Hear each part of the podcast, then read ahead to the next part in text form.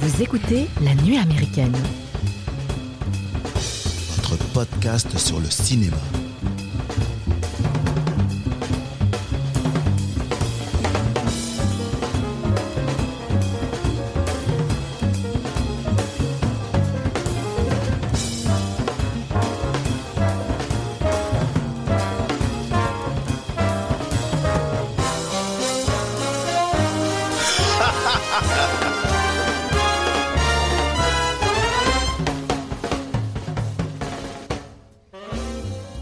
Bonjour les amis et bienvenue à la table de la nuit américaine. J'espère que vous êtes en pleine forme parce qu'il y a 15 jours on vous a promis de vous péter le moral.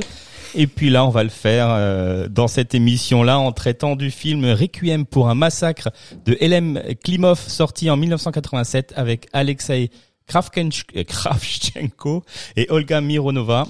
C'est ça Moi je, je suis pas très russophone. Pas loin, t'es pas Je loin. suis pas loin. En deuxième partie d'émission, ça sera plus détente avec au programme le film Coupé de Michel Azanavicius sorti en salle le 17 mai dernier, le film d'animation de Takahide Ori Junkhead sorti en salle le 18 mai et nous terminerons cet épisode par la rubrique que tout le monde nous envie, la rubrique des coups de cœur. Pour animer cette émission avec moi, j'ai à mes côtés Mathieu, Éléonore, Loris et Thomas et Julien qui nous euh, rejoindront pour euh, la deuxième partie de cette émission. Bonjour à tous. Bonjour. Salut Mike. Comment allez-vous? Pour l'instant, ça va Ça va? Le moral est à bloc? Ouais, c'est vrai que... un peu déprimé. Pourquoi tu viens juste de voir le film ou? Non, non, non, non, mais euh, c'est marquant. C'est vrai que c'est le genre de film où, avant de le regarder, il faut un peu de, de faire une petite cure de de- d'humour et de... C'est vrai, ouais. De, de, de chatons, de prévenus. vidéos de chats. Des vidéos Ah ouais, de chat. des vidéos de chat. Bah voilà, c'est un conseil vidéos qu'on peut donner aux auditeurs. C'est un conseil qu'on peut donner aux auditeurs. regarder Ben, une vidéo de chat tout de suite après pour effectivement pour essuyer vos larmes. C'est un film qu'on- que je vous avais proposé, dont je vous avais parlé l'an dernier. C'était l'un de mes coups de cœur et je tenais absolument à ce que vous voyiez ce film-là parce que oui, c'est pas un film évident, Merci à toi. Mais je t'en prie, mec. C'est c'est pas un film facile. C'est pas un film facile à, à appréhender. C'est enfin c'est quelque chose qui c'est un film qui nous saisit. Enfin, je pense que vous en parlerez. Peut-être qu'il y en a qui vont pas aimer, mais c'est un film qui peut pas laisser indifférent, dont on s'en souvient. Il y a des séquences, je pense, qui marquent. Moi, euh, pour, enfin, j'en parlais tout à l'heure en off. euh, je n'ai même pas revu le film pour l'émission parce que parce que je pense effectivement il y a un état d'esprit particulier à avoir parce qu'il faut s'attendre à oui être être plus que bouleversé. C'est que on émotionnellement, c'est pas on nous prend pas en otage, mais ça on nous prend par contre un uppercut. Je pense. tu vois. Ouais, Parce qu'on peut passer par plusieurs phases euh, d'émotions, mais celle qui prédomine, c'est vraiment euh, une peur, une euh, plus qu'une empathie, c'est vraiment quelque chose de- d'un peu ouais de marquant, d'angoissant de voir ce qui plus est quand c'est euh, c'est en fait c'est euh, c'est animé et c'est porté surtout par un enfant, un jeune homme. hein, il a il a 14 ans le, le comédien. Alors, avant d'aller plus loin, on va, on Tu va faire, on va, Bien faire- sûr. on va faire un, un petit pitch. Donc c'est, ça se passe en Biélorussie. Donc c'est un jeune Biélorusse qui s'appelle Floria. Si j'ai bien noté son nom, c'est ça. Hein Floria, Floria. Flora, Flora. ou-. Flora. Je sais pas. Floria, ouais. Ouais, donc Flora. euh, qui rejoint donc qui rejoint les, les forces soviétiques euh, dans lesquelles les Biélorusses sont enrôlés pour affronter, euh, combattre euh, les nazis. Ça c'est le, le petit pitch. Alors, c'est- c'est- il est évident quand on dit film russe tourné en Biélorussie qui se passe en 1942 pour la deuxième guerre mondiale et qui va suivre un gamin dans ce conflit-là, forcément, vous pouvez pas vous dire que ce sera la grande vadrouille. C'est clair. c'est sûr. C'est sûr, c'est même La guerre des boutons, ouais. voilà, c'est ça, c'est complètement, c'est antinomique au possible à la guerre- la guerre des boutons ou peu importe. C'est c'est un film très âpre, mais je pense, je vous laisserai en parler, mais je pense que euh, l'âpreté du film, elle est aussi un petit peu basculée par des fois par des moments de d'extrême beauté Ouais. visuelle, grâce. plastique et de grâce. Il y a quelque chose d'élégiaque dans ce film par sa mise en scène et par le choix des cadres et surtout je, je, je finis juste hein, je vous laisse la parole hein, parce que sinon je peux parler très longtemps c'est ça mon problème avec ce film c'est un, c'est un, un film qui travaille beaucoup sur le son et aussi sur la photo souvent on parle en fait de, de films qu'on a vus comme The Northman ou d'autres on, on met en avant la photo dit ouais c'est une très belle photo euh, ce film là c'est du 35 mm il y a, même si des- derrière peut y avoir un travail sur l'étalonnage, faut se voir la qualité de la photo sur ce film, la qualité de la colorimétrie sur ce film, sur un cadre qui est resserré en 1.37, c'est incroyable. À mon sens, c'est vraiment quelque chose de prodigieux. Surtout que le film est tourné dans des conditions qui sont pas faciles, j'imagine. T'es dans, beaucoup dans la forêt, euh, dans la boue, euh, des scènes sombres. euh. C'est difficile de faire ressortir la beauté de, en fait, de le cadre, tu vois, dans lequel le film est tourné. Et je trouve que c'est vachement bien fait. euh, C'est très réaliste. Ouais, c'est très réaliste, c'est clair. Moi, ce qui m'a choqué, enfin, moi, ce qui me fait croire que ce film est un grand film, c'est surtout qui m'a fait, euh, voilà, vivre des émotions et sentir des choses à travers un film de guerre, euh, alors que des films de guerre, j'en ai vu plein. Et là, j'ai découvert de nouvelles choses en regardant ce film, c'est-à-dire, euh, euh, bah déjà, euh, euh, filmer la guerre à travers le prisme de l'enfance, comment l'enfance est bafouée, mais aussi rien que de certaines scènes, la, la scène de passage dans le, le les Le marais, marais. le marais, tu vois, des, des choses qui, qui, qui te mettent tout de suite la guerre et ça et c'est et, et tout et tout ce qu'elle véhicule avec d'horrible en Son perspective. ouais. La, la, la, la, la scène qui m'a marqué le plus au début de ce film, enfin, ce- ouais, c'est dans les 40 premières minutes, je pense, c'est quand il retourne dans sa maison d'enfance Ah ouais. Et avec euh, cette nana et donc il cherche euh, ses, ses sœurs, euh, sa mère partout. Elle, elle a conscience que qu'ils sont probablement morts. Lui, il n'en a pas conscience du tout et il va, il court les chercher. Et en fait, il y a un- le plan où tu vois la maison de derrière et là tu vois tous les cadavres des villageois qui sont euh, bon, qui ont été fusillés en quelque sorte, hein, je pense. Euh, là, ça, waouh, ça, ça te prend, ça te prend vraiment au trip. Ah ouais, t'as tout à fait raison. C'est- ce que disait euh, Mathieu aussi au, au- au départ. En fait, moi, j'ai physiquement, je me suis sentie mal. C'est-à-dire que j'ai eu une claque et j'avais mal au bide. J'étais nauséeuse, Euh, mais Mm. vraiment, j'étais pas bien. Et, et plus que l'impact psychologique, moi, j'ai un truc physique, tu vois. Ouais. j'ai ressenti un truc pas bien, pas bon. Moi, c'est le stress que ce film m'a mis tout au long avec effectivement le travail sur le son, moi qui m'a oppressé euh, au maximum quoi. Moi, j'ai parfois j'ai j'ai mis les, les mains sur les oreilles parce que franchement, c'était horrible. c'est la puissance justement de, ce qu'a fait oiseaux, le... le, bruit, les ah, de ce qu'a fait le, le réalisateur, c'est de, de vraiment, comme le titre l'indique, d'aller voir et de vivre oui, le de truc vivre toi-même ouais, ouais. Les émotions que qui traversent que traverse l'enfant, enfin lesquelles euh, les émotions qui sont traversées par Et, et puis c'est pas deux troupes euh, militaires adverses qui vont se, se, se combattre, c'est vraiment là tu t'attaques directement aux civils, aux enfants, aux femmes, Mm. Aux innocents quoi. Et donc t'as un truc d'injustice aussi euh, très fort. Enfin, et en même temps cette beauté, ces, ces tableaux, c'est très euh, pictural effectivement. Où, Et cette inhumanité aussi, ça. Enfin, tu mais dis. où tu vois par exemple cette femme violée et tu, tu vois, t'as un plan sur elle, tu, tu ressens toute euh, la douleur qu'elle a pu. euh, Mhm. Enfin, c'est c'est c'est c'est une scène moi qui m'a marqué parce que je l'ai trouvée belle en même temps. c'est ça qui était assez euh, bizarre et fascinant, c'est que c'est d'une violence euh, extrême et et en même temps c'est presque un- il y a peut-être presque un petit peu de de poésie, un truc joli, enfin dans l'image, tu vois. Mais c'est complètement ça. T'as- Elle a tout à fait raison. T'as tout résumé. C'est que il met de la poésie dans l'horreur, dans tout ce qu'il y a de plus nauséabond, et ça rend la chose vraiment saisissante. Mike, quand il parle, c'est de cette séquence, c'est du charnier de la famille Mm. qui est derrière la maison. Moi, c'est une scène, je la vois encore maintenant. Ouais, ouais. On a tous vu des Et elle est scènes- très rapide en plus à l'écran. Ouais, oui. Mais en fait, toute la force de la chose, on a tous vu des scènes de charnier dans des films de guerre, on a tous vu de ce genre de choses, mais pas comme ça. Mm. Deux enfants qui courent et qui- dont l'un qui cherche sa famille, et là, il y a juste cette jeune fille Qui se retourne. qui retourne sa- son visage vers l'arrière de la maison, et tu vois ce charnier, cette famille, et en un plan, tu comprends comprend toute que la le village a été situation. massacré. hein. Mais là, c'est, enfin, une claque dans la gueule, c'est un uppercut. Et puis euh, les- le bruit des mouches dans la maison, là, tu dis putain, t'as envie de, toi, t'es en train de, t'es chez toi, t'es en train de les, les chasser, quoi.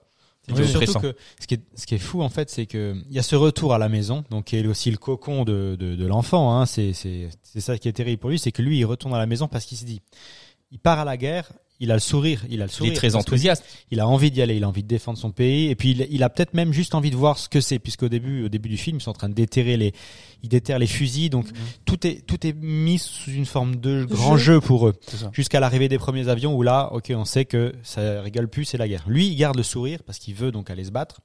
Et donc, il quitte ce cocon, il quitte sa mère, sa mère qui est en pleurs forcément puisqu'elle, elle sait vers quoi son enfant va. Euh, et quand il revient, en fait, c'est là c'est c'est là que c'est terrible. C'est là que, parce que tu, tu comprends que euh, euh, bah, qu'il a tout perdu et que euh, et que là, il a vraiment les deux pieds dedans et qu'il peut plus en sortir. Il y, a, il y a la confrontation au réel. Quand le film débute, quand tu disais là, il, déterre un fusil. On est encore effectivement dans le jeu, quelque chose de très ludique. L'avion qui passe au-dessus d'eux, c'est un avion que tu pourrais voir dans un film de SF. Pour Pour eux, la manière dont ils observent ça, on est dans quelque chose, ouais, de ludique. Mais c'est des gamins. Ce sont des enfants. Et c'est ça qu'on nous rappelle, ce sont des enfants. Et quand lui, il s'engage parce qu'il va être un résistant, il est hyper fier, il est là dans son accoutrement. Sa mère, on le voit au travers les regards de sa mère, que, enfin, tu t'engages vers quelque chose qui c'est un point de non-retour. C'est, tu t'engages vers la mort. Et lui est très fier. Au-delà de s'engager pour son pays, c'est que je deviens un homme. Mmh. Je deviens un adulte, mais en même temps avec mes idéaux et euh, un imaginaire d'enfant. D'enfant. Bah, il pense aller faire un grand jeu, quoi. Ah ouais. Et, et très rapidement, quand il se retrouve donc avec les résistants, là, il est confronté déjà au réel du monde des adultes. On lui rappelle, eh bonhomme, t'es un adulte, donc tu vas récurer. euh, tu vois, le, il y a une marmite qui doit nettoyer, ce genre de choses. Et il y a une séquence qui sera, ouais, pardon. Non, je... les chaussures. Il y a les cheveux, oui, avec les chaussures. Attends, mais c'est, enfin, c'est, des, c'est des séquences qui, dans un autre film, pourraient être quelque chose de même plutôt drôle Mmh. tu vois? Quelque chose d'un peu mais mais là dans ce film là ça s'inscrit dans une telle réalité dans une telle dureté et en même temps moi ce que j'aime beaucoup aussi dans ces séquences là quand ils retrouvent euh, la la résistance ils se prennent en photo Mmh. donc ils sont je ne sais combien de, Ouais, ils sont des centaines, centaines quoi. voilà dans un dans un cinéma russe en règle générale je, je volontairement je vais généraliser on va on va porter le le résistant russe le combattant russe comme étant quelqu'un du qui, qui relève du surhomme mettre en, en avant c'est sa valeur au-delà patriotique mais de quelqu'un de très fort du soldat c'est de dévoué là c'est c'est des paysans Mmh. c'est des paysans du, des patelins qui se retrouvent et qui c'est une sortie comme s'ils allaient à la chasse. On se prend en photo, voilà. On, on est des, on est des compagnons. Et je sais pas si vous avez remarqué, mais tous les figurants, ils sont bons. Mmh. Ils sont parce que chaque visage de figurant, ça, ça imprègne quelque chose, ça dit quelque chose de, de la situation, ça dit quelque chose Mhm. dramatiquement. Et, Il et y, a, il y a justement, quand tu, tu soulignes ce truc-là, et moi, ce qui m'a marqué dans ce, dans ce film, il y a, deux- il y a deux choses. C'est c'est des résistants, mais ils sont tellement à bout, ils ont pas d'équipement, ils ont rien en fait pour se défendre. Mhm. Ils font vraiment comme ils veulent. Et il y a deux, deux séquences. La séquence des chaussures, justement, que je mentionnais, c'est euh, c'est là où tu vois qu'il y a ce gamin qui arrive dans ce camp, donc il commence à perdre ses repères, il sait plus et il a ses chaussures et c'est un des derniers trucs qu'il a de chez lui en fait. C'est ses vêtements qui sont encore propres, etc. Et là il y a un soldat qui lui va partir au front parce que il a plus de capacité ça, sauf qu'il a des chaussures qui sont complètement trouées et euh, il peut plus l'utiliser. Et il va dire bon ben le gamin, toi tu restes en arrière, tu vas lui prêter tes chaussures, enfin tu vas lui donner tes chaussures, tu vas prendre les siennes quoi. Et du coup il y a cette sensation aussi de de quitter quelque chose encore que, que- qui se tient à toi. Donc il va donner ses chaussures confortables et, et chaudes à ce gars qui va partir et lui il récupère des trucs qui sont déjà finis en lambeaux, il va devoir continuer son chemin avec ça sur les pieds. Et il y a le fait que bah, il déterre un fusil. Et ce fusil il va le garder tout tout du long du film en fait avec lui. Et ça va être son son arme, c'est la sienne, il l'a trouvée. C'est vraiment le fait que euh, et il l'utilise euh, finalement bah pas Parce qu'il part- sait pas si elle fonctionne, il l'a pas essayé. non, non, mais en fait, c'est vraiment, c'est là que tu vois que c'est vraiment une troupe de, qui est fait de briques et de broc dans le sens où il, dé- il va garder tout le long du film un fusil qui déterre au début, quoi, et qui lance un peu tout, tout, tout, tout, tout le, le- voilà, l'intrigue du film, Mhm. quoi. Et, euh, et il l'utilisera finalement jamais. c'est c'est son Excalibur finalement. C'est ça, exactement. Et il que en pour aura lui, pas d'autre. ouais. Pour lui, c'est un, comme dit, quand il commence, en fait, il est un héros. C'est son Enfin, ticket, et c'est son ticket d'entrée aussi. C'est ça, ouais. Le fusil. S'il avait pas eu de fusil, l'armée, ne, je sais même pas s'il serait venu le chercher parce que on sait même pas s'ils auraient pu l'équiper ou quoi que ce soit. Il trouve un fusil. Exactement. ouais. et il peut participer à ce truc-là rien qu'à et il va même pas l'utiliser. C'est- C'est-à-dire que, comme dit Mathieu, c'est son Excalibur, mais il va l'avoir sans vraiment. euh, euh, c'est vraiment pour le placer en tant que témoin de tout ce qui se passe euh, autour de lui, quoi. Il Et va quand même l'utiliser quand il va shooter dans le portrait tout à la d'Hitler. fin. Oui, à la oui, fin, oui, c'est vrai. Et c'est de là toute la charge symbolique en ça. fait de, de ce tir qui est, Mm. qui est dingue. Parce que le, le, le film à l'origine, d'ailleurs le titre Requiem pour un massacre, c'est uniquement le titre euh, qu'on a en France. C'est va, va, et va regarde. Va et regarde. Et euh, initialement, il devait s'appeler Tuer Hitler. Donc Ah en ouais. 1977, quand ils quand ils ont ce projet-là, bon, il y a bah t'as les t'as les studios en fait euh, russes qui s'appellent Mosfilm qui se sont opposés à ce titre-là parce qu'on veut pas de titre euh, qui qui rappelle Hitler dans dans un film. Donc ça a pris sept ans sept ans de, de gestation pour faire ce film-là. Et effectivement, il s'appelle et regarde. Il y a juste chez nous en France, ça s'appelle Requiem pour un massacre Ouais. parce que le film se termine avec le Requiem de, de Mozart. Et euh, Mais va et regarde, c'est un, verset de, de la Bible, non, de Ouais, l'Apocalypse. de Saint hein? Jean, de Saint Jean dans l'Apocalypse. C'est le frangin d'Elem Klimov qui l'a dit tiens, j'ai trouvé un truc qui peut être euh, assez évocateur. Ouais, ouais. il Vient, il voit la destruction, le chaos, le feu et la mort. Et, Ah bah, bah, ah bah, ça résume hein, tout, ça. le film. et on, re- on peut revenir sur Elem Klimov, qui c'est euh, son, qu'est-ce qu'il a fait, son cinéma? Est-ce que ça, est-ce que ce film-là reflète son cinéma? Enfin, Est-ce qu'il a déjà fait, il a un background déjà de, Alors, je sais pas si ma question est très claire. non, non, mais ta, ta question est très très claire. C'est son dernier film à L.M. Klimov. Il a plus de fait de film par la suite parce que même lui, il a dit qu'il ne savait même plus ce qu'il aurait pu raconter après ça. Enfin, il dit, de toute façon, après un tel film, c'est plus qu'un aboutissement. Enfin, là, les auditeurs qui n'ont pas vu ce film peut-être comprennent pas à quel point c'est un film important. C'est un film viscéral. Et euh, ce film-là, c'est neuf mois de tournage. Enfin, c'est c'est le gamin a failli se noyer. Voilà, euh, les il- conditions de tournage, enfin l'implication des acteurs est folle quoi. Ah ouais, il ouais, c'est à balles réelles, en fait. euh. Et Klimov disait que c'était vraiment un devoir de mémoire pour ça. lui de faire ce film. Parce que M. Klimov, est, euh, il est né en 33. À Stalingrad. Voilà. Et à Stalingrad, il, enfin, ce que vit le, gar, le gamin, d'une certaine mesure, il a vécu ça quand il était enfant. En 42, il a, il a 9 ans. Il on était protégés, ma maman nous protégeait quand il y avait des bombardements. Elle faisait bouclier, tu vois, euh, au-dessus de Ouais. moi pour me protéger, tu vois, de, enfin, faut se dire dans quelle situation, tu vois, euh, ce gamin a, a grandi. Effectivement, c'est une espèce d'exutoire de, de réaliser ce film-là.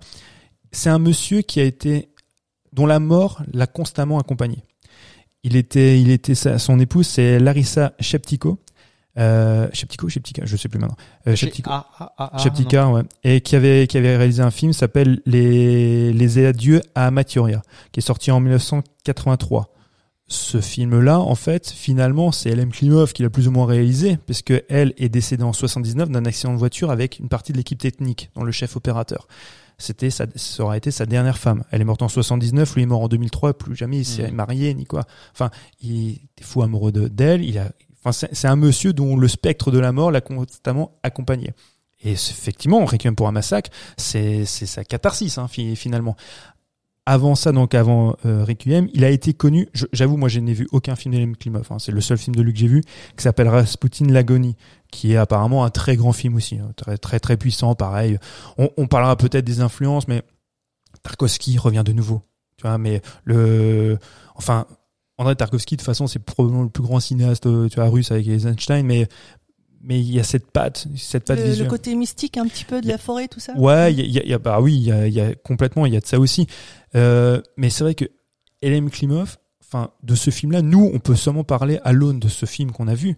Mais euh, enfin, moi, je le considère vraiment comme un, un génie. À l'aune de ce film que j'ai, que je viens de voir, enfin, qu'on qu'on a vu ensemble, c'est tout dans le travail minutieux, tu vois, de la mise en scène, du cadre, du, du sujet, comment tu traites un sujet. Alors tu vas me dire, effectivement, traiter d'un sujet de la guerre au travers le regard d'un enfant, d'une certaine manière, il n'y a rien de plus facile parce que c'est attendrissant. Mais en même temps, c'est hyper casse-gueule. Il n'y a Oui, pas oui. plus casse-gueule que ça parce que tu peux tomber dans quelque chose de pathos. Et c'est là où le film est fort, c'est qu'il ne sombre jamais dans le pathos. À mon sens, hein, il, y a, il peut des fois, on il flirter un petit peu, mais on, on va pas. C'est la volonté n'est pas faire de faire pleurer dans les chaumières. C'est qu'on nous montre une réalité. Ouais, et et ce puis qu'elle ça, a de ça, plus ça, sale. ça- ça décuple la, la, la, la violence aussi. Enfin, c'est ce sentiment à travers les yeux de, de cet adolescent. Mais C'est sou- c'est ce qui est Mais souvent, on est terrible. pris en tant que, que témoin, justement, avec les gros plans euh, sur les visages euh, et le, le- les enfants Oui, qui, regardent, qui regardent la caméra. Et là, il y a d'ailleurs des focus un peu bizarres. Je sais pas comment c'est. Les regards caméra Ouais, ouais, c'est Les- c'est- c'est un- une sorte de focus un peu cadré comme ça. T'as l'impression de suivre le regard tout le temps. Moi C'est je, un peu. trouve, euh, ouais, moi, je trouve les regards caméra assez dingues. Parce que, alors finalement, euh, il y a très peu de véritables regards caméra parce qu'on se rend compte très rapidement que c'est toujours un contre-champ, qu'il y a un contre-champ Mm. derrière. Mais souvent aussi, on a, nous, en tant que spectateurs, ce sentiment avec ces regards caméra qu'on dit Hé, gars, qu'est-ce que tu fais? Tu ferais quoi, toi? Qu'est- Comment Est-ce que tu c'est juges? ça, c'est Est-ce que ça, c'est mais, clair. et constat- tu vis le truc avec. Ah ouais. Et, et d'ailleurs, bon, il y a lui qui est exceptionnel. Mais la jeune fille, donc je vais pas, Aussi. je vais pas dire son nom, je peux, je vais pas l'écorcher. Elle est incroyable aussi. hein. Olga Mironova. Non mais là, Olga, écoute, il y a des moments, il y a des séquences dans ce dans ce Elle film. pleure, elle rigole. Tu Mais sais elle, trop. elle passe par mais Ouais. 10 sentiments différents sur le même plan. Et, et tu ne- elle- bon, ok, il y a un peu d'hystérie là-dedans. Oui, il y a de la folie. Il y a de la Ouais, folie, il y a complètement, il y a de la folie parce que elle pleure, elle rit. Ce sont des non professionnels. hein. C'est une étudiante, hein, la, la, la gamine qu'on voit. Mais enfin, Mais lui aussi, hein, je crois qu'il Oui, n'est pas oui. acteur du tout. hein. bah, de toute façon, la plupart, hein, et la plupart des comédiens qui sont sur euh, sur le plateau, enfin sur le plateau, sur- dans, dans les champs ou dans la forêt, c'est pas des comédiens. Mais alors tous dégagent quelque chose. Moi, de toute façon, on en a parlé tout à l'heure en off, mais lui là, le, le jeune homme, on le voit vieillir pendant les, les plus de deux heures de film. On voit sur son visage, Il est marqué. Il est marqué, oui. à un moment donné, tu ne sais même pas quel âge il a, tu ne sais même plus s'il est encore vivant ou s'il est mort. Parce que Il, ça- il- il a presque des rides. euh, ah ouais.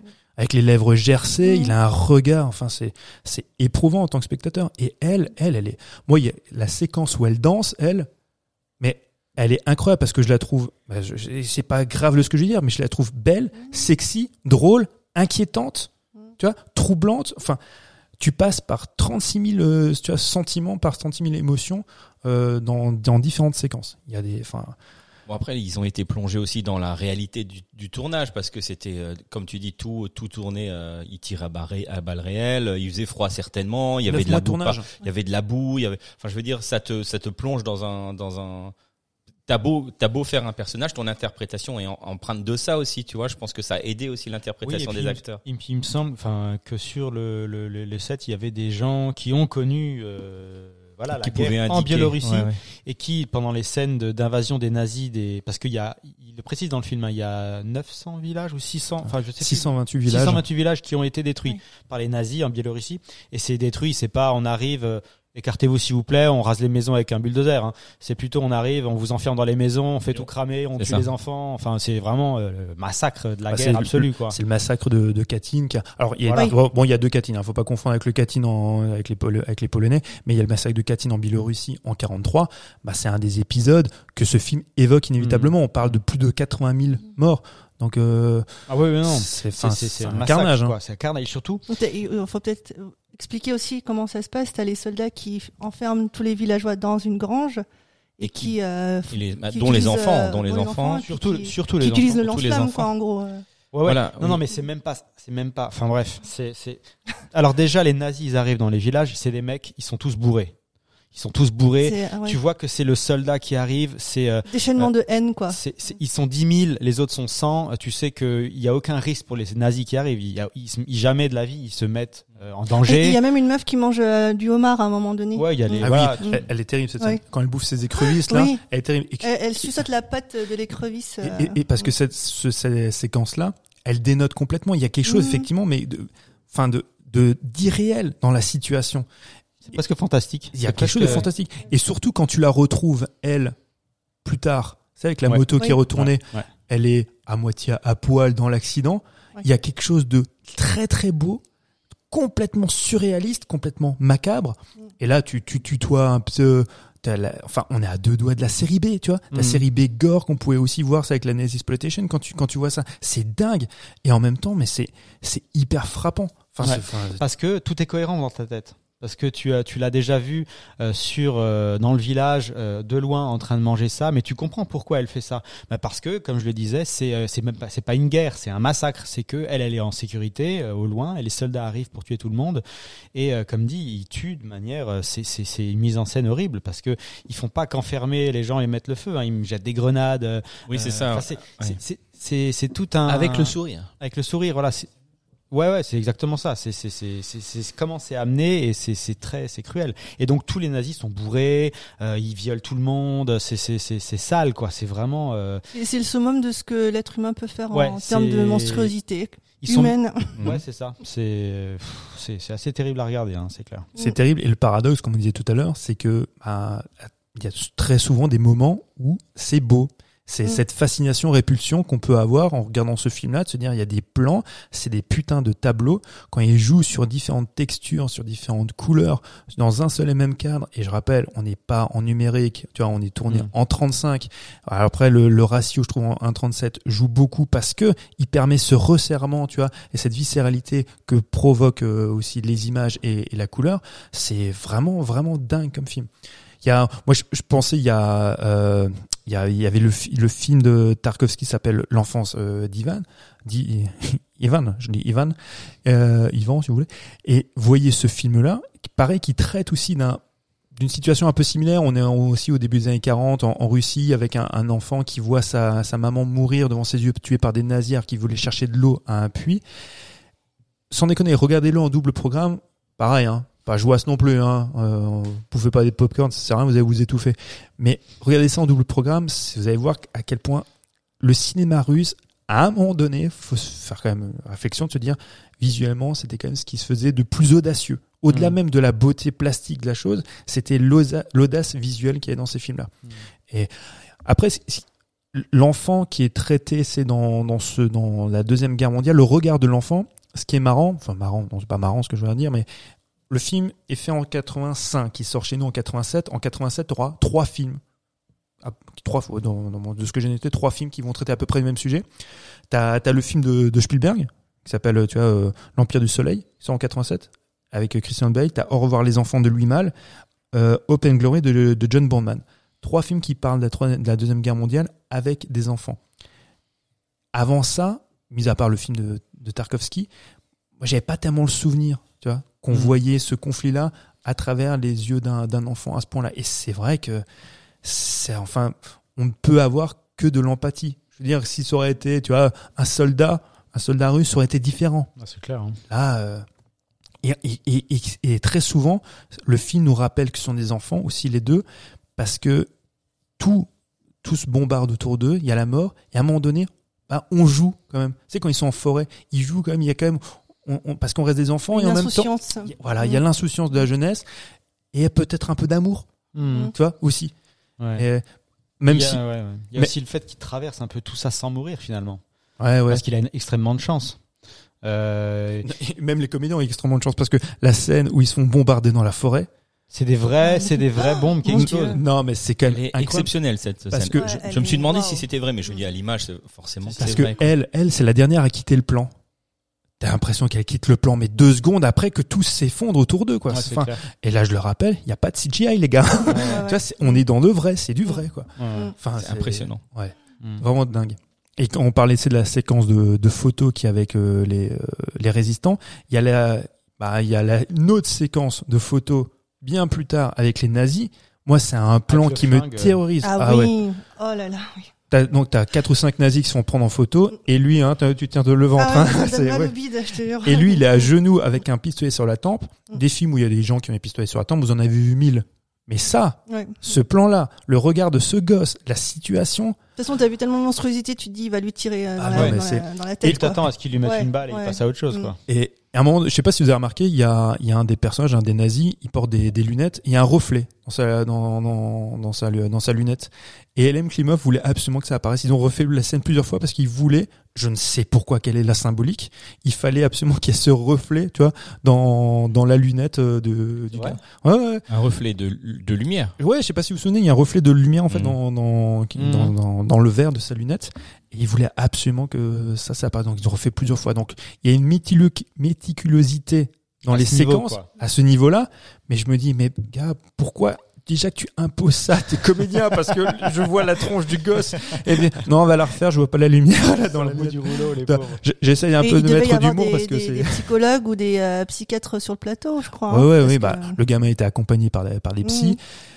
Il, y a- y avait, il y avait un fléau. Tu parlais avant de, de l'alcoolisme, c'est des nazis, mais il y a un véritable fléau qui avait l'alcoolisme pendant le tournage. Ah ouais, l'équipe euh, technique qui picolait. Alors tu vas me dire, oui, mais les Ruskov, ils picolent tous. Et c'était pas que pour ça. C'est qu'il y avait vraiment un malaise. Mhm. Ils étaient là-bas pendant neuf mois. Euh, Elem Klimov, c'est le seul qui restait euh, tous les jours. Il disait, partie de son équipe rentrait au moins le week-end. Mais lui, il restait tout le temps. Il y avait ses proches collaborateurs qui devaient peut-être aussi de temps en temps rester avec lui. Il y a- Rester imprégné dans cette ambiance Ouais, euh, ouais, macabre. C'était, c'était très compliqué. hein. Je crois que c'est, euh, c'est l'assistant réalisateur, je crois que c'était euh, Vladimir Kozlov qui en, qui en parlait, qui parlait de ça. qui- pour eux, c'était une catastrophe. Tu vois, euh, ils étaient tous sous parce que, parce que pour surmonter en fait ce qu'ils étaient en train de, Mhm. de créer, Mhm. au-delà même de vivre la chose, ils créent quelque chose de, d'assez, assez dingue. hein. Mais c'est c'est fou de se dire que bah, le film est considéré quand même comme un chef-d'œuvre, mais a posteriori, tu disais, après la, bien après la sortie. Bah, Alors, on est en 85. Euh, guerre froide, tu vois, enfin, on n'en est pas loin encore, hein, tu vois, de la guerre froide. Il faut se dire que l'exploitation en dehors de la Russie, elle existe quasiment pas. Euh, de ce que j'ai cru comprendre, c'est grâce à, on a souvent parlé, ou moi j'en avais parlé, du, magazine Starfix, qui, enfin, c'était une espèce de bible dans les années 80, de, jeunes, euh, jeunes journalistes euh, français qui sont tous devenus par la suite, pour la plupart des cinéastes. T'as Christophe Gans euh, qui, qui travaillait là-bas, t'avais Boukrieff, bon bref. Et Boukrieff, lui, a découvert ce film-là. C'est des films que tu pouvais trouver et découvrir dans des festivals. Mais euh, c'était très compliqué, hein. il n'y avait pas d'exploitation. Comme dit, il est sorti deux ans après en France. C'était c'était très chaud. On, pour nous, les années 80, quand on pense cinéma de guerre, on pense Platoon, on pense Full Metal Jacket. Je dis pas, hein, ce sont des grands films. hein. Moi, j'aime ces films que j'aime beaucoup. Mais je- quand je vois Requiem pour un massacre, l'ampleur que ce film a et euh, l'impact émotionnel qu'il a, enfin, je- c'est effectivement le film euh, le plus marquant pour moi des, des films de guerre que j'ai pu voir. Quoi. ah oui. Et effectivement, comme tu disais, une fois, pour moi, c'est bon, ça, ça m'a suffi parce que ça m'a tellement marqué que c'est bon, je m'en souviens. Ouais, bah J'ai oui, pas oui. besoin d'insister une deuxième fois. C'est un film, je pense que je regarderai je- et, et je pensais avoir suffisamment de cornès pour le regarder de nouveau pour l'émission, mais j'ai j'ai pas pu. Franchement, je me suis en parce que parce que je répète, hein, faut être dans une dans un mood un peu particulier. Si si tu tutoies un peu la déprime, c'est très compliqué à appréhender comme film. Faut être euh, faut être Faut être en forme. faut être faut être en forme, ouais, ouais, c'est ça. Ou tu regardes comme disait Lolo, tu regardes des vidéos de chat avant ou après, mais euh, ouais, ouais. Mais ouais, El- Elem Klimov, comme dit, euh, moi je ne connais pas son cinéma d'avant. Je j'ai pas vu ce qu'il a fait ce qu'il a fait après, mais euh, je reste convaincu que ça c'est voilà, ça peut être que son chef-d'œuvre. Mais est-ce qu'on peut parler juste de la scène finale du coup quand même? Bah oui, oui, oui, extraordinaire. oui. Même si bon, on spoil un minimum, mais euh, du coup, le gamin, il se retrouve en gros, on va éluder les, les détails, mais Mm. il se retrouve face au portrait donc de Hitler qui est au sol, et c'est là qu'il va décharger son, son fusil. C'est la seule fois où il utilise son fusil, et du coup, tu vas avoir euh, en fait une sorte de euh, de, de- des inserts d'images comme ça qui montrent un peu le, le, le temps, mais le temps qui va à reculons avec reculons. ce que ce qu'Hitler a fait, euh, qu'est-ce qui a mené Hitler jusqu'à cette guerre finalement, Jusqu'à jusqu'à six- ouais, pardon. jusqu'à ce que les nazis arrivent euh, en Biélorussie quoi. Et il remonte et il tire, il remonte, il remonte jusqu'au moment où on a Hitler qui est Sur représenté les genoux de sa comme un- mère, ouais. comme un enfant. Et c'est là que bah il tire plus parce que c'est là que tu vois qu'un jour tout le monde est un enfant innocent et que euh, tout le monde a le droit de jouer dans le sable et à faire des choses que qui et finalement il y a des choses qui vont te mener jusqu'à devenir un tyran et puis décl- déclencher une guerre. C'est là que tu vois que on parle d'enfance bafouée tout du long et euh, de la pureté de l'enfant, etc. Et c'est là que c'est là qui veut dire que même Hitler était une fois un enfant et que bah c'était un enfant innocent, mais qui a pu déclencher une guerre et des atrocités quoi. Ouais, et qu'il faudrait tout, euh, tout rebooter, en fait. Mm. En gros, c'est ça. C'est un reboot euh, Ouais. symbolique, quoi. Bah, symboliquement, il tue le Hitler qu'on a potentiellement tous en nous, parce qu'il rappelle que c'est un enfant qui effectivement, Exactement. à un moment donné, a basculé, et que potentiellement n'importe qui, tu vois, pourrait être ce- celui-ci, pourrait être ce Hitler-là. Donc, en tirant sur ce portrait-là, effectivement, symboliquement, il tue le Hitler qu'on a chacun entre, en, en nous. C'est quand même terrifiant d'en arriver, tu vois, à cette conclusion-là. Après, là, on parlait euh, il y a deux semaines de la passion du Christ. Ce gosse, c'est la passion qui vit tu vois, Mm. avec euh, tout ce que tout ce que ça ça draine, tu vois, de, de sévices Mm. psychologiques, physiques, et tu en arrives à cette conclusion là. Tu dis voilà, je tire sur un portrait, je tue symboliquement un, un tyran. J'aurais pu être ce tyran aussi. C'est- Le, le titre du film, euh, au départ, euh, tuer Claire, ça voilà. Après, c'est surtout aussi de dire que peut-être hein, lui à l'humanité de ne plus tirer sur l'enfant, là où les nazis euh, les entassent et les Et les brûle. euh, Ouais, aussi. Ouais, ouais. c'est ouais voilà, enfin c'est c'est une, c'est une conclusion assez forte, hein, c'est clair au film. euh, c'est un point d'honneur Ouais. finalement. Mais il y a quand même, euh, ouais, la, fin du film est quand même un peu, tu, tu vois, t'as des petites lueurs de de- d'espoir quand même. C'est pas non plus tout noir tout du long. T'as quand même des, euh, tu vois quand même euh, euh, bah, les Biélorusses qui reprennent un peu, un peu l'avantage sur les nazis à travers certaines scènes, des choses comme ça. C'est pas non plus euh, la- le désespoir à 100%, hein, mais bon, Mais sans jamais héroïser. sans jamais réussir. Ah, clairement. Il y a, a pas de ça. Euh, et comme dit, voilà, on rappelle que les résistants, en fait, euh, biélorusses, bah, ce sont des paysans, c'est Monsieur, Monsieur tout le monde, et que ouais, il y a, y a pas de héros. Dans une guerre aussi sale, il ne peut pas y avoir d'héroïsme. Surtout qu'ils se, mais quand ils volent la vache, ils le volent à un paysan biélorusse. Ah, on n'a pas parlé de la vache. Ah non, pas on, vou- on voulait pas parler de la vache. non, non, il Ah non, il y a la fameuse scène ouais, de vol de la vache, mais ils, ils volent ça à un Biélorusse qui est censé s'être s'être un peu allié aux nazis, parce qu'il y avait Oui, ça aussi. hein, oui, il y avait oui, des oui, Biélorusses bah oui. qui, forcément, des, des collabos, entre Mm. guillemets. Et donc ils volent une vache bah, pour, euh, pour, euh, faire Pour bien la traiter, euh, pas de.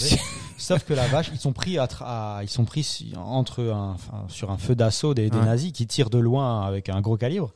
Et, Et la, la vache, vache, elle se fait, euh, Elle se fait tuer, dégommer. forcément. Sauf que il la- elle, elle, elle meurt en, En vrai, à, hein. à- à la fin, parce qu'elle survit quand même tout le long du, de la fusillade. Tout- oui, tout, tout le long de la plus- scène, elle survit, mais elle le meurt à la fin. euh, J'ai pas compris, le elle plus meurt- gros objet que tu peux voir de loin, tu sais. Mais Ouais. elle a vraiment pris des balles, elle est morte, Ah, elle est de- morte. comme ça Elle est, elle s'est, elle s'est, oui, blessée et puis elle est morte de ses Bah, blessures. ouais, ça, c'est horrible. Je, je, je- je ne sais pas, je ne prononcerai pas sur la situation de cette vache, mais c'est vrai que la, la, la, la séquence Et est tu disais qu'il il tirait à balles réelles. Donc là, cette scène de d'échange de tirs, c'était à balles réelles. Oui, y oui, si elle a été, euh, Oui, oui, il y si y a- elle a été non, il y tuée. a beaucoup de séquences effectivement qui sont tirées à balles réelles quand le, le gamin au-dessus de lui, euh, il y avait, c'était, enfin, c'était du calibre, du gros calibre qui, euh, qui était tiré. Enfin, c'est quand même impressionnant. Et on revoit la scène euh, de plan rapproché de l'œil de la vache qui, qui tourne, Avec la qui mouche tournoie, dessus, là, tu sais, euh, ouais. Ah, C'est horrible. Ouais, ouais, ouais. non, non, mais, Un attends, bon steak derrière. charal. On, on est bien conscient que là, on, on est en train de vous vendre euh, un film qui n'est pas très joyeux, mais je pense, hein, je pense que vous partagez mon avis, c'est un film important. Ah oui, c'est oui. un film qu'il faut vraiment avoir vu. Mm. Quand, vous savez, le nombre de fois où on entend ce terme qui est vachement éculé, c'est une expérience cinématographique. Non, les gars, là, ça, c'est une expérience parce que quand tu ressors d'un film et euh, t'es pas bien, t'es vraiment, ça t'accompagne et t'es, Comment ça, un film Marvel, c'est pas une expérience bah, si- bah si, et, et je pense que j'ai plus souvent vomi en regardant un Marvel que... Non, mais quand, quand, quand un film te, te bouleverse à ce point-là, Mm. et je- bon, là on peut vraiment parler d'expérience. Et je, je pense que très honnêtement, alors c'est vrai, je l'ai pas revu une seconde fois, mais vous n'avez pas besoin euh, d'être cinéphile. Vous n'avez pas besoin d'avoir une culture cinématographique Non, ou picturale pour être Pris saisi trip, par, ouais. voilà, par, par l'émotion. C'est sûr. Après, je pense que après avoir vu ce film-là, il y a aussi des plans, des séquences qui vont vous revenir et vous direz ouais, c'est vrai que j'étais aussi saisi par la beauté. On essaie je, le rappelle encore, mais c'est ce que disait Léonore, la poésie qu'on peut trouver dans ce film-là. Enfin, elle, est hyper marquante parce qu'il y a des séquences, ce sont des tableaux et là où le cinéma nous rappelle à quel point c'est un art, mais vraiment mais exceptionnel, c'est qu'on fait des tableaux en mouvement. On fait, Mhm. c'est de quelque chose d'une œuvre picture en mouvement qui est d'une beauté et une splendeur exceptionnelle. C'est comme des, des petits moments divins suspendus dans, dans toute l'atrocité du reste, quoi. C'est vrai. Ouais, mais c'est ça, c'est le côté légiaque et Ouais. tout qu'on peut trouver dans, dans ce film. Des petites, ouais, des petites nuances, des petites parenthèses comme ça de, de beauté. Mais, enfin, c'est- l'horreur même de la guerre. Le nombre, enfin, en photo, en photo, même sur des peintures. Le nombre de fois vous avez vu des photos c'est qui, qui relatent, c'est des, des documentaires, des reportages de guerre. Vous êtes saisi aussi par la beauté de la photo en elle-même. Hum, sûr, Peut-être ouais. plastiquement dire Ah, quelle belle photo. Mais après, de ce que ça vous montre, il n'y a pas plus horrible parce que Oui. c'est une horreur. Et ce film-là, c'est ça aussi. C'est pas, c'est pas tant un film de guerre. C'est un film qui parle de, de la guerre. C'est pas, c'est pas un film. où On n'est pas sur, euh, il faut sauver le soldat Ryan, où on se tire dessus, machin. J'aime beaucoup le soldat Ryan, c'est pas la question, tu vois. Mais, mais ce film-là, c'est autre chose. C'est, Mhm. euh, on nous, on nous présente la guerre dans son atrocité, sans, sans héroïsme, sans, ouais, euh, et, et même, enfin, j'incite un peu là-dessus, mais j'ai j'ai pas le sentiment d'y avoir vraiment, euh, d'avoir pu juger ce film-là comme s'il y avait du pathos, quelque chose où, on te dit, voilà, bon, et séquence émotion maintenant. Ah non, ça c'est non, Il clair. y a pas, il y a jamais cette séquence-là, tu vois. C'est une expérimentation, tu, tu vis le truc, quoi. Mm. Ah ouais, complètement. Et qu'est-ce qu'il est devenu l'acteur? Euh, J'ai regardé un peu, Alexei Kravchenko. Il a fait des, des films qui sont restés, je crois, vraiment euh, en Russie. Et puis des, il a fait des, quelques trucs, mais euh, sans plus, quoi. hein, ouais, hein, comme les autres d'ailleurs. hein, un peu connu en Russie, mais jamais trop exporté, forcément. Et puis le film, est, franchement, est pas connu. Hein, euh, on peut dire ce qu'on veut. À part les cinéphiles, le film n'est pas connu. Non, non, non, mais il, il mériterait d'être aussi connu qu'un, effectivement, qu'un Platoon ou qu'un. Juste la première photo qu'on propose quand tu googles le, le- Tu vois le visage torturé, tu vois le, quoi. le visage de la fin du film. Bon, c'est le visage qu'il a à la fin du film. hein. Non mais Ouais. oui, c'est non mais c'est euh, c'est- en fait pour nous spectateurs le fait qu'ils ne soient pas connus et qu'ils n'ont pas eu de carrière par la suite, c'est encore plus important pour euh, pour le côté immersif et pour euh, Mm. l'empathie qu'on peut avoir parce que ce ne sont pas des stars. C'est ça. Ça aurait été Tom Cruise ou autre, c'est pas pareil. Là, ces gamins-là, on les connaît pas. C'est l'impression de voir un reportage, mais un reportage euh, d'une certaine classe visuelle. hein, attention, hein. mais euh, enfin, c'est là aussi où, Oui, c'est très aussi. fort. Ça joue énormément, ouais, pour euh, pour le, le, le ressenti que t'as pour euh, pour ces gosses-là. Effectivement, la carrière qu'il a pu avoir après, Il a fait de séries télé, quasiment exclusivement des séries télé en Russie et au- en Mm. Biélo- Biélorussie. et, Et, et pour Requiem, je crois qu'il était juste venu euh, de base accompagner un de ses potes qui voulait faire le casting. Et au final, c'est lui qui a été sélectionné. Ah ouais. C'est drôle quand même. bah, Ouais. c'est comme Mel Gibson fou, pour hein. Mad Max. Tu vois, comme quoi, on en revient C'est Mad comme Max. Julien Doré euh, qui a été sélectionné. Il est venu accompagner un po- pote à l'émission. À Je- l'émission. Je, savais pas euh, qu'on allait parler de Julien Doré. avec c'est pour clair la- que veux Pour pas, la mais je, nouvelle star La nouvelle star, il Ah est venu ouais accompagner un pote, c'est lui qui a été pris et qui a gagné. Ah, voilà. voilà, c'est la même chose, je voulais dire ça quoi. Eh ben, Il a volé la vedette, quoi. Ouais, je préfère quand même mon- ma comparaison avec Mad Max. mais c'est pas grave. Mais oui, mais et, et toi du coup, Mike, vas-y, dis- dis-nous. Mais on on va juste parler de de, de ressenti. On Mais pas moi, je l'ai déjà dit, c'est un film qui m'a oppressé du début à la fin et surtout même pas que visuellement. Alors vis- visuellement, oui, mais le son m'a, j'étais euh, Parfois, j'étais même obligé, enfin, j'avais envie de couper le son, quoi. qu'il y a un travail sur le son l'image. Il y a une Surtout scène sur le son qui est malade, excuse-moi, c'est quand euh, ils entendent le bruit, tu sais, du de l'obus qui descend. Le Qui dé- ah oui, oui. Et en fait, c'est pas une obus, c'est une bouteille vide parce que les mecs sont en train de picoler dans les avions. Ouais, Ils Ah jettent oui. forcément euh, les bouteilles. Et ça fait Et ça fait, avec le, le goulot. le frottement, ça fait le même Et bruit le- qu'un obus qui tombe. quand, quand le gamin il est en train de perdre de lui et justement il y a cette espèce d'acouphène et on se retrouve non mais un là au niveau du son là mais là c'est- terrifiant parce que on a pareil on a vu combien de films on a vu plein depuis c'est des films où il y a une explosion puis il y a des acouphènes puis machin même Soldat Ryan ou, ou autre tu vois puis il y a un côté immersif mais là là il y a une terreur qui s'installe là là là quand il y a il y a ce bruit ce son autour de Mm. lui enfin c'est terrifiant il entend au loin des voix il y a des explosions enfin c'est il y a tout Il y a du bruit constant en fait. Il y a Ouais. constamment du bruit. Et moi, moi, j'étais impressionné par leur euh, leur performance d'acteurs. Aux deux là, Mmh, Olga et Alexei maintenant. C'est Terrible. Tu vois, on parle de bruit, mais il y a aussi beaucoup de silence. Qui sont tout aussi, euh, qui font tout aussi peur des fois. Euh, T'as du silence et puis d'un coup Très ils pesant, ouais.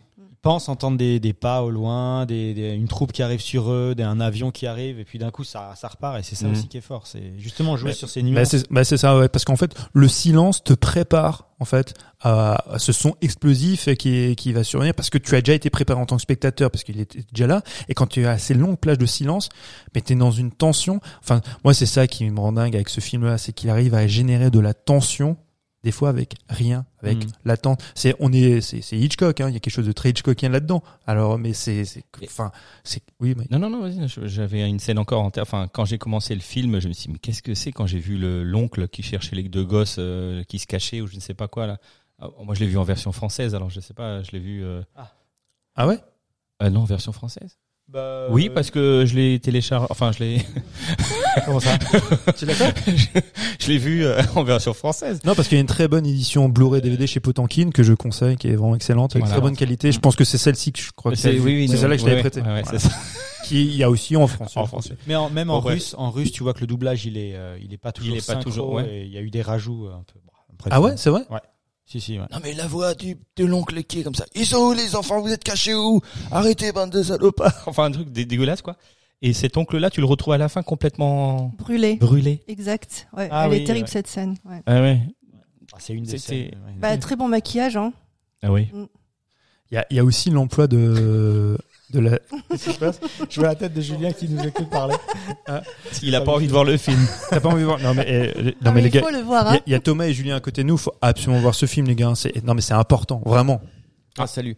Euh, je, non, j'interviens juste parce qu'effectivement, on vous écoute. Euh, euh, c'est, c'est, sans, moi, j'ai pas encore vu le film parce que je sais que c'est un film difficile et que je, je- à chaque fois, je me dis, il faut que je le regarde et à chaque fois, je me, j'entends Mathieu qui me dit, bon, faut se préparer, tout ça, et à chaque fois, je me dis, non, c'est pas le moment. Mais à vous entendre, ouais, c'est, euh, je sais pas, je suis, je suis partagé entre le sentiment d'avoir absolument envie de le voir et des, je suis déjà terrorisé. Ouais. en fait. Non mais je- très honnêtement, après, je, moi, je peux comprendre qu'on n'ait pas envie de voir ce film-là. Même quand tu vois l'affiche, t'as pas, parce que l'affiche, elle est aussi belle, mais en même temps, il y a quelque chose de, c'est, enfin, c'est, ouais, c'est l'attraction répulsion, c'est révulsant de voir ce, ce, fi- ce film-là. Mais je, je vais juste voir sur la partie technique. Euh, à un moment donné, je, je m'en rendais même pas compte qu'ils utilisaient la Steadicam. Donc Steadicam, on a déjà parlé en, dans Marathon Man, dans Rocky, ses premières utilisa- utilisations. Mais la Steadicam est tellement bien utilisée dans ce film-là qu'on ne la voit plus. Parce Quelle que scène, ouais Dans quelle scène Dans la scène du marais, je crois, non? Ouais, et puis Ah ouais. et- et quand quand ils retrouvent en fait tous ces euh, tous bah tous des villageois, tout machin, Ouais. et, Ah c'est- oui, et c'est qui ont traversent. qui ont fait une espèce d'épouvantail, c'est Ouais. d'un nazi, et Ah puis oui. et, là ils traversent tout ça, Ah oui, oui, oui. mais c'est tellement fluide et euh, enfin Oui, c'est vrai, c'est vrai, tu l'as, Tu- tu, tu te- remarques pas, tu le tu te rends même plus compte, tu vois. Non mais il y a- il y a enfin au niveau de la mise en scène, des des choix de de mise en scène. Là où c'est très très fort, c'est qu'on se rend même plus compte, ce sont pas des artifices, parce qu'on est tellement dedans, tellement. Enfin, on parle souvent d'immersion, qui plus est quand on parle de films de guerre réussis. Mais là, enfin, c'est au-delà même de, de l'immersion. Moi, enfin, c'est même pas tant que j'avais l'impression d'être avec eux, c'est que je subis, tu vois, les Quand choses. Il y a- il y a un moment donné, tu subis en tant que spectateur. Mais c'est ce que je disais, et ça, c'est la, finalement, en tant que spectateur, qu'est-ce que tu cherches d'un film? C'est aussi sa plus-value, toi, ce que tu vas en retirer. Et je pense que, si vous avez vu beaucoup de films de guerre et vous n'avez pas vu celui-là, regardez-le parce que vous allez découvrir de nouvelles choses que, Mm. que vous n'avez jamais vues en termes de sentiments, en termes de euh, d'immersion, en termes de voilà. Il faut le voir. L'atrocité. Vous remercierez Aussi. juste le film déjà pour ça, pour euh, vous avoir fait vivre autre chose que vous avez déjà déjà vécu. Donc, euh, ouais, je Ouais. pense que- rien que pour plus ça. dans, la- dans, dans le réel que dans la fiction, quoi. Ouais. Enfin, dans le documentaire presque. Ouais. Oui, c'est ça, c'est ça. Et et il y a, y a aussi le côté, en fait, alors ça c'est après, hein, après que tu vu le film, quand tu t'intéresses un petit peu, c'est vrai, c'est le tournage de ce film-là, ça évoque quand même bah, ces tournages c'est épiques que sont Apocalypse Now, que sont Sorcerer, toi, tous ces films, on en parlait tout à, tout à l'heure, mais avec euh, voilà, les, les, les balles réelles, les gens qui tombent malades, neuf mois de tournage, c'est neuf mois de gestation. Pour, tu vois, pour accoucher d'un d'un film pareil, c'est c'est énorme. ouais. c'est aussi un film dont le tournage est épique, dont le résultat eh ben, est à la hauteur de, bah, de ce qui a été produit sur, euh, sur le tournage. Enfin, c'est. Ouais. Je- je- moi, je tenais. C'est un film qui me tenait vraiment à cœur parce que je voulais. va- Alors, vous allez me dire, tu aurais pu nous, nous passer ça, mais je voulais vraiment partager ça avec, euh, avec l'équipe. Je voulais vraiment que vous voyez ce film-là. Et bon, j'aurais pu vous proposer un film plus drôle, mais je me suis dit, c'est- des fois c'est intéressant de se, ouais, de se confronter à ce genre, à ce genre de film rare, beau et, Ouais, carrément. ouais. et Non, exigeant. T'as bien fait. Ouais, c'était- merci, c'était c'était très chouette. Je pense que c'est c'est un film, ouais, je pense que c'est un film aussi exigeant en tant que spectateur. Effectivement, il faut se mettre dans une certaine condition, mais euh, mais je pense que c'est ouais, c'est un c'est un film qui est important. Et je voudrais que ce film-là soit aussi connu. Il est reconnu maintenant au niveau de la, la critique, il est évidemment reconnu, hein, mais qu'il soit aussi connu que les films de guerre américains qu'on connaît tous et qu'il y en a des très bons, hein, que moi j'aime énormément. Mais euh, moi, je le mets à un même niveau, tu vois, qu'un qu'un Deer Hunter ou qu'un Apocalypse Now. Mais vraiment, c'est pour moi, c'est un, c'est un des monuments du, du cinéma de- des années 80 de la, de la guerre. En tout cas, merci pour cette découverte parce qu'on a passé un moment très intense en regardant ce, ce, ce film. Moi, j'étais tout seul et je- pff, c'était- c'était dur quand même. Bref, Bam On passe à la suite. Tu Et ne devrais, voilà. tu ne devrais pas regarder ce genre de film seul, je te l'ai déjà dit. c'est vrai. Tiens-moi la main. Non, mais c'est vrai, je regarde souvent ce genre de film seul et après, je suis déprimé. Moi, moi, tu sais ce qui, me- ce qui me déprime, c'est que là, on, on a parlé, mais véritablement d'un chef-d'œuvre. Mm. Et maintenant, je crains sur ce qu'on va enchaîner. Ah, Moi, mais- ça mais me terrifie. C'est en fait, moi, c'est ça, en fait, c'est- l'enchaînement Ouais, qui me terrifie. mort. Ouais, ouais, ouais. On va passer à la deuxième partie de cette émission. Comme on vous l'annonce, on va rigoler un petit peu plus. Enfin, ça va être un peu plus léger. Rigoler, je ne sais pas, mais un peu plus léger. On va passer, Ah, léger, c'est à la sûr. c'est très, très léger. Ah, on va passer à la rubrique des actualités du cinéma et on va accueillir Thomas au micro euh, pour parler de Coupé euh, du cinéaste Michel Hazanavicius avec dans le dans les rôles principaux Romain Duris, Bérénice Bejo, Mathilda Lutz, Finnegan Oldfield. Bonjour, Salut, salut ça va? Oui, bah, je vais essayer de rehausser l'ambiance après. ce- Ouais, parce que tu as participé à la première partie et euh, c'était pas très Oh, ben on a, on a c'était euh, comme comme comme qu'on passe l'a dit tout à l'heure, on, on sait pas trop si on va on va le visionner parce que Ah bah tu Mais si, il faut le voir. faut le enfin. voir, faut le voir. petit coup de l'exomile là. euh, C'est ça. Il faut le voir vraiment. Un, tu, vois, tu, tu, choisis- tu attends le- l'automne, décembre, quand, il, déprimé, quand il pleut ou quand il alors, larguer, ouais, voilà, ou quand il y a des gros nuages dans le ciel et que voilà au travail ça s'est pas bien passé. Le soir tu t'installes et puis tu regardes ça et puis. C'est c'est un bon film de janvier. C'est vrai que janvier, c'est Et quand même ouais, le pire janvier, mois de ouais. l'année. Tout le monde est déprimé en janvier. Regardez ce film en janvier. Normalement, si vous finissez la semaine, c'est que vous êtes quand même plutôt en bonne forme. Donc euh, le film de Michel Hazanavicius, Coupé, euh, qui veut commencer euh, à en parler. Bah écoute, moi je veux bien commencer avant que ça se défoncer Voilà. parce que je sais que mes comparses vont. Euh, Non, moi je suis un peu du Mais même non. toi mais et c'est- puis parce que toi, et Mike et moi, on est toujours du même avis. c'est vrai souvent. presque. Mais euh, je sais que. Ah, j'ai envie de vomir. Je me sens pas bien. Mais justement, je sais qu'en ce moment, Mathieu et moi, ces derniers, ces derniers temps, on n'est pas du tout d'accord. Je pense. J'étais que un peu fâché. Bah, je suis un peu le, euh, je suis un peu les morpions du slip de Mathieu. Ah ouais. C'est vrai que ça me démange. Ça gratte. C'est mignon comme image. Tout à fait. on m'appelle Morbac. non mais, tu vois, je- tu vois, on essaye de détendre l'atmosphère. C'était le but. Ouais. Non, alors, euh, donc Coupé, donc qui est le remake d'un film euh, japonais, si je dis pas de conneries, ne Qui ne coupez pas, ne coupez pas. Et euh, donc, pour, pour tout vous dire, Mathieu nous avait demandé de faire des devoirs et de regarder coupez l'original. Ne coupez pas. Et moi, comme je suis un sale gosse, je me suis dit, non, non, j'ai absolument envie de voir le film pour ce qu'il est, juste lui, et pour ne pas être influencé par le euh, par l'original, parce que sinon, je, je, je pense qu'on serait venu en bloc sans doute pour euh, pour dire que c'était pas très bon, pas très bon. Mhm. Donc, euh, je voulais juste savoir si, si vraiment le film, le film était nul, à ce moment-là, en effet, c'est une merde, mais ça n'a rien à voir avec l'original, ou, ou au moins je le prends tel qu'il est pour ce Mhm. qu'il est. Et du coup, donc, j'ai fait mon sale gosse, j'ai pas vu, euh, j'ai pas vu l'original, t'as fait la même chose que Mhm. moi, et je peux te dire que ce film-là m'a en effet donné envie de voir l'original, mais parce que ben, je l'ai quand même vraiment apprécié. Moi, je me suis bien, je me suis bien bidonné. Oui. Franchement, je me suis, je me suis bien marré. Et c'était mal parti parce que ce film, il est, ah, comme dirait Mathieu, c'est une expérience, une expérience, puisque ça, ça, ça, ça- Alors je vais faire un petit pitch Oui, avant que tu commences. Donc le, enfin c'est le petit pitch de, de Coupé. Donc c'est euh, l'histoire d'un tournage de film de zombies à, un- à petit budget euh, qui se qui se passe dans un bâtiment désaffecté avec comme euh, dans le rôle du réalisateur de ce film-là Romain Duris et dans les acteurs euh, principaux de, de ce film de zombies Bérénice Bejo, Mathilde Lutz et euh, Finnegan Oldfield. Voilà. Et donc, euh, et donc la, donc la première partie, en effet, ça, enfin le film est très très surprenant en fait. C'est-à-dire qu'il il, il t'emmène complètement dans un dans une, direc- une direction que tu n'attends pas. Et j'ai- d'ailleurs beaucoup lu que euh, beaucoup de personnes sont parties, ont quitté la salle dans la première demi-heure parce qu'elles ne Comprenez pas. elles ne comprenaient pas ce qu'elles regardaient. Et tu sais que moi-même, j'étais assez affligé par cette première demi-heure et je me suis dit mais je vais pas tenir 1h50 tellement que c'est mauvais. Et je pense que là, le, bah, le pari était quand même réussi parce que j'assistais à une véritable, à une, véri- à une véritable purge en termes de, de jeu, de mise en scène, de photographie. C'était assez abominable. Et je me suis complètement laissé surprendre par la suite du film et surtout par la, la thématique du film qui n'est pas du tout ce que euh, ce qu'on pense euh, de prime abord. Mhm. Et donc, Et pour toi, c'est quoi la thématique de ce film-là du coup? Ah bah pour moi c'est un c'est un film sur l'amour du cinéma, sur le sur la- sur l'amour de l'artisanat, sur l'amour des euh, sur la solidarité dans les équipes de dans, dans les équipes de cinéma. Alors certes oui, on je, viens je vois venir mes détracteurs, l'artisanat, Michel Azani, Fissus, etc. Je pense que comme tout le monde, il a quand même commencé quelque part. Qui plus est, il me semble qu'il a commencé dans l'équipe de Canal Plus au moment des nuls.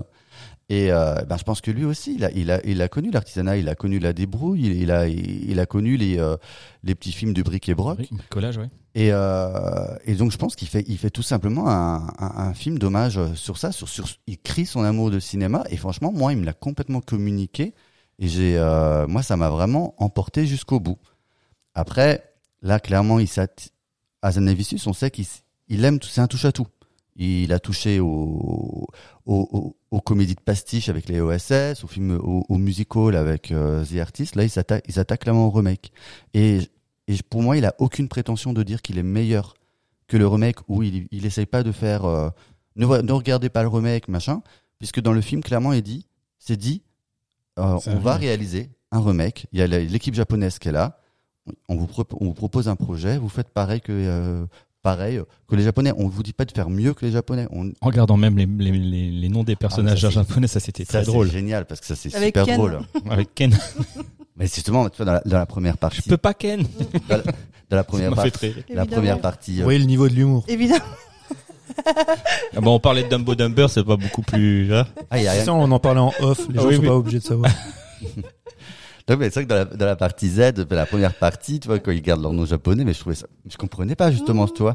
Et, et tout après s'explique. Et en fait, il y a un côté très jubilatoire sur la dernière partie, Exact, ouais. à comprendre, à comprendre des, euh, tu vois, t'as des scènes, quand elle récupère à un moment donné une hache, elle dit, oh, quelle chance, une Oui. hache. Mais je trouvais ça tellement nul. Et en fait, après, tu comprends, en fait. Mm. Et je, moi, je trouve que c'est vraiment malin, je trouve ça drôle. Je trouve ça très drôle. Ah, pour le coup, même, moi, ça me dérange pas qu'ils aient pris des acteurs connus parce que justement, bah, au départ, tu vois, tu vois Romain Duris, Bérénice Bejo, je me dis, mais qu'est-ce qu'ils sont mauvais. Mhm. Je les ai jamais vus aussi mauvais. Et je pense que c'est vraiment hyper dur pour un, hyper dur pour un, Un acteur d'être mauvais, de, mal jouer. De jouer mal. Je pense que c'est encore Non, non, plus ils se débrouillent bien pour ça. Non, ils sont. Moi, je les aime bien tous les deux. Mais là, c'est vrai qu'au départ, ils étaient. Euh... Enfin, moi, je me suis complètement du coup laissé berner par le projet du film. Par, euh, c'est hyper original et je euh, et, et je le conseille. Donc, euh, n'écoutez que moi maintenant, vous pouvez. N'écoutez que ma voix. Voilà. Vous n'entendez Vous Mesmer. Mesmer. Sur le sommaire, vous avez le, le minutage là, vous, vous passez à l'autre film maintenant, c'est bon. Eleonore Eleonore. Eh ben, euh, moi j'ai euh, donc je, je suis allée voir le film. J'ai bien ri, j'avoue. Euh, après, je suis un peu plus euh, mitigée parce que j'ai vu la version japonaise avant. Donc, euh, je me Faut, suis un faut peu pas, faut pas le écouter film. les conseils de Mathieu. Tu, tu regardes ce film-là comme il dit pour ce qu'il est, puis après tu regardes l'autre. Et J'expliquerai aussi pourquoi il est mauvais en fait, pour ce qu'il est. J'ai j'ai trouvé la version japonaise beaucoup plus authentique. Alors bon, c'est un peu facile parce que voilà. Bah oui. Mais quand même, il y a un truc un qui me semble qui sonne un peu faux dans la version d'Azanavicius, c'est que on parle d'un tournage avec des amateurs, avec euh, des un, euh, un peu de budget, euh, on se débrouille comme ça avec des bouts de ficelle et du carton. Je l'ai pas ressenti de la même manière dans le film d'Azanavicius. J'ai trouvé que ça sonnait Parce faux. que c'était des personnages, des, des, des acteurs connus Et parce que c'était des acteurs connus en plus. en plus. En plus, donc ça sonnait encore plus faux. Mhm. Et dans la version japonaise donc de Takayuri Amatsu, euh, la première partie. T'es sûr ça c'est le nom du Euh, non, pardon, ça c'est le c'est le l'acteur principal. Excuse-moi. Shinichiro Ueda. Shinichiro Ueda, pardon. Euh, le, la première partie, donc euh, en mode film série Z avec les, les zombies, je, je les ai trouvés vachement mieux maquillés, vachement mieux faits les zombies. Parce que dans la version d'Anavicius, effectivement, il y a le côté euh, pastiche, etc., où euh, tu, tu vois un géant vert en gros et un schtroumpf. Ils le disent eux-mêmes. Mhm. Là, dans la dans la version japonaise, moi je trouve qu'ils sont quand même. Enfin, t'as vraiment l'impression d'aller de voir un film de zombies réellement. Et euh, donc il y a un côté beaucoup plus authentique et la la l'actrice qui joue la maquilleuse euh, dans, dans la version japonaise. Je suis désolée, hein, j'insiste sur cette version-là, mais parce que c'est celle que j'ai préférée. Euh, T'as Harumi Shuama qui pète littéralement un plomb comme le fait euh, Bérénice euh, Bugeaud, mais euh, elle le fait mais tellement mieux que je ne pouvais pas me contenter de la version euh, française finalement. Mais c'est pour ça, c'est c'est c'est quand même biaisé quand même. Ça vous a gâché. Ça, le film. ça gâche. En fait, ça gâche le mais moment non, du parce film. que j'ai quand même ri Non parce qu'il y a des trucs qui m'ont fait D'avoir quand même vu rire, d'avoir vu- mais Non, non, mais je, on je va- me dis en fait quand tu, enfin, On va t'expliquer après Oui, oui, pourquoi. et- euh, tu peux et- m'expliquer et ce que après, tu il y a- veux, Il y avait plus mais- de, il y avait plus de finesse aussi euh, de la part du de l'histoire du réalisateur avec le, le côté euh, euh, la, la partie avec euh, le parallèle avec l'histoire de Mm. famille que j'ai trouvé mais nettement plus touchante que dans. oui, mais là, tu vois, dans- quand tu expliques le film, oui, t'es j'ai toujours dans la comparaison dans la et tu pars pas du film vrai. en lui-même, tu C'est vois. vrai. J'ai ri Peut-être que Mathieu le fera, mais J'ai ri. tu, tu- J'avoue. ouais, Ça faisait longtemps que j'avais pas ri euh, au cinéma en voyant un film comme ça. oui. Mais euh, voilà, je, Ouais. je trouve que ça sonne faux dans par rapport à l'histoire en elle-même. Après, c'est vrai que Mais si il tu a rendu vu, hommage si au film. pas, si t'avais pas vu le- le- le- le- le- l'original, t'aurais eu le même avis sur le sur le film en lui-même? T'aurais, enfin, je veux dire, Je sais pas. sur le sur le concept, sur le sur le, le vas-y sur Non, la je pense- deuxième je- partie je du pense que film, j'aurais sur ce été que forcément plus surprise. voilà. Eh ben, justement, Mike, ton problème, c'est que tu nous dis ça, on dit, oui, mais le concept du film. Mais le problème, c'est qu'il a pas été foutu d'inventer un concept innovant. Mhm. C'est qu'il est pas foutu de faire ça. Donc, il le pique, ce concept. Moi, je vais pas faire la comparaison, je vais juste te dire ce film-là. Ce film, c'est, pour moi, un molar qui est craché aux fans de série Z et de série B. Ça y est, je m'explique pourquoi. Vous savez ce que c'est un nanar? Bah, c'est ça apparemment. Non. Bah, c'est Z. Un nanar, effectivement, un nanar, c'est quand tu fais, mais Volontairement. ben, quand tu fais avec les tripes, avec le cœur, un film qui finalement n'aura pas le rendu escompté et qui pourrait être éventuellement moqué ou apprécié par par les différentes problématiques euh, euh, qui sont inhérentes à ce film. Et il y a une société de production qui s'appelle Asylum qui eux capitalisent sur ça, qui font des faux nanars avec des Sharknado, des trucs comme ça, des conneries, pour capitaliser sur le désir de gens d'apprécier des nanars. Les vrais nanars, des nanars qui existaient dans les années 80, ça peut être un terme un peu péjoratif, mais qui sont des films comme je pense à, à Troll 2, genre de choses, qui sont des films qui sont appréciés par les amateurs de nanars. Et un jour, on leur dit, bah, hé, les gars, vous êtes un petit peu des geeks, un petit peu concons. Bah, nous, on va vous proposer avec Asylum des nanars, mais avec un peu plus de budget, et qui sont Fait faits de manière cynique. Et notre ami Michel, eh ben, c'est ce qu'il fait là. Parce que moi, Mich mich. un, un film de série Z à 4 millions, pour moi, c'est pas, ah, c'est pas se dire je fais un hommage au nanar ou à, ou à la série Z. Pas du tout. C'est que je me fous de leur gueule. Quand le film commence, la, photo du film, le filtre qu'il prend pour ce film-là, qui fait volontairement un truc dégueulasse pour dire, eh, dans les séries Z, dans les nanars, ils font des films dégueulasses. Dans le film original, il fait pas ça parce qu'ils font les choses avec le cœur, parce qu'ils parce qu'ils sont pas cyniques, parce qu'ils ils ont de l'amour pour ce qu'ils font. Je vais pas je vais pas rappeler tout ce qu'a dit Eleanor parce que je suis d'accord avec elle. Effectivement, c'est un petit film, le film euh, original, qui a coûté l'équivalent de 25 millions de dollars, qui est fait en 8 jours par des étudiants. Et quand ils font ça, 25 000 dollars. j'ai dit quoi? Parce que des 25 étudiants millions. qui, des Pardon. étudiants qui Ouais. réunissent 25 25 millions de dollars. Mais ils donc- ont récolté 25 000. Voilà, c'est ça, ils ont récolté Ah, voilà. 25 millions. Pour 25 000 dollars, en 8 jours, ils font un film avec le cœur. Et qui est pas, pas un pastiche, qui est pas une moquerie, qui est pas cynique. Et l'autre, parce qu'il y a Maraval qui est producteur, qui dit, eh gars, j'ai récupéré les droits de Ne coupez pas le film japonais, qui a eu un petit succès dans les festivals. Mais t'inquiète, en France, personne l'a vu parce que personne va voir les films de films d'horreur dans les festivals. On pourrait pas faux. on pourrait capitaliser sur ça. Mais oui, mais le problème, c'est que le public français n'est plus cinéphile. Ça, c'est un problème. Mais on en parlera une autre fois. Et donc, du coup, ben, les, bah, écoute, moi, je mets 4 millions sur la table, on met Romain Duris, on met Bérénice Bejo à l'affiche. Ah bah ouais, t'as raison. Ça, c'est vendeur. Moi, ça m'étonne pas que les publics, au bout d'une demi-heure, se barrent. Parce que le public qui a vu le film original en salle, il s'est pas barré au bout d'une demi-heure. Parce qu'il est content, il voit au début une série Z. Une bonne série Z. Donc, c'est jouissif. Et après, tu bascules, comme vous disiez, sur le concept du film. Et là, là, c'est la claque. Là, mais tu te réjouis. Dans la version que nous, présente- nous propose Michel, bah t'as pas ça. Donc déjà, de une, il faut se dire que la première partie de série Z, c'est pas un hommage parce que c'est vraiment nul, c'est dégueulasse, c'est moins bien fait que des vraies séries Z. Donc le public moyen va se barrer, sauf s'il prend son mal en patience, s'il accepte de voir le concept. Après, à partir du moment où tu comprends le concept, et effectivement, si tu n'as pas vu le film originel, tu peux y prendre du plaisir. Tu peux te marrer parce qu'il y a des séquences qui sont vraiment, vraiment rigolotes. Les comédiens sont effectivement très bons. Jean-Pascal Zadi, moi, il m'a fait rire. hein. Jean-Pascal Zadi, moi, le Quatre bois, moi, les, Ah, bois, ils sont vomis. ces euh, interventions, elles sont vraiment super drôles. Là, tu rigoles. Mais moi, très honnêtement, enfin, voir une comédie avec des moments drôles, des petites vannes un peu méta, Mm. et Michel Zanisius qui fait un petit peu sa psychanalyse de cinéaste, parce que Romain Duris, c'est lui. C'est son alter ego. Ben, moi, ça m'emmerde un petit peu. Je considère que l'entreprise est vaine. Elle est vaine, elle est inutile, et moi qui suis fan de série B, de série Z, eh ben, j'ai l'impression qu'on, qu'on m'a biflé. On se fout de ta gueule. Après, Bah c'est bien qu'ils après- aient fait revenir la- l'actrice, la, Yo- Yoshiko Takehara. Elle était dans le film original Elle ça? était dans le film original. Ouais, mais tu vois, ça c'est la caution. C'est la caution qui m'exaspère le plus. Merde. C'est, eh, au fait, les gars, comme euh, pour les deux trois cancres au bout de la salle qui ont vu l'original, on vous a mis en caméo euh, la japonaise. J'ai- Là, j'ai envie de te dire, mais Tu crois? mais je, Ah, je vais t'en foutre, je vais te le foutre Mais cul, peut-être moi, on- tu vois. peut-être qu'on changera d'avis en, en regardant l'original maintenant, tu vois. On pourra comparer les deux. On pourra comparer, mais je- on, on- Mais t'as passé sans- un bon moment. Mais moi, j'ai passé un bon moment. J'ai j'ai ouais. j'ai ri. J'ai j'ai aimé le j'ai aimé ce que j'ai vu. Euh, voilà, j'ai pas forcément ce qui- les références pour avoir la critique la critique que vous avez dessus. Mais euh, Moi, je, voilà. me suis, je me suis complètement bidonné. Bah ouais. Je me suis fait, la- je me suis laissé avoir par le concept et je trouve, j'ai pas trouvé aucunement que le euh, que Michel Hazanavicius était euh, insultant par rapport à, à la série Z ou par rapport à, à à son public. Donc moi, ça m'allait très bien. Voilà, on regardera ensemble. Ne coupez pas. Exactement, Mike. Voilà. Et Moi, j'ai euh, juste mes, mes deux ouais. centimes à rajouter. Vas-y, euh, euh, Loris. Pardon. J'ai pas, j'ai pas participé là parce que j'ai pas vu le film d'Azanavicius. Moi, j'ai juste vu le, Ne- ne coupez le, pas, ouais. le, le- le film original et j'ai juste trouvé en fait que c'était un vrai, un vrai pur chef-d'œuvre.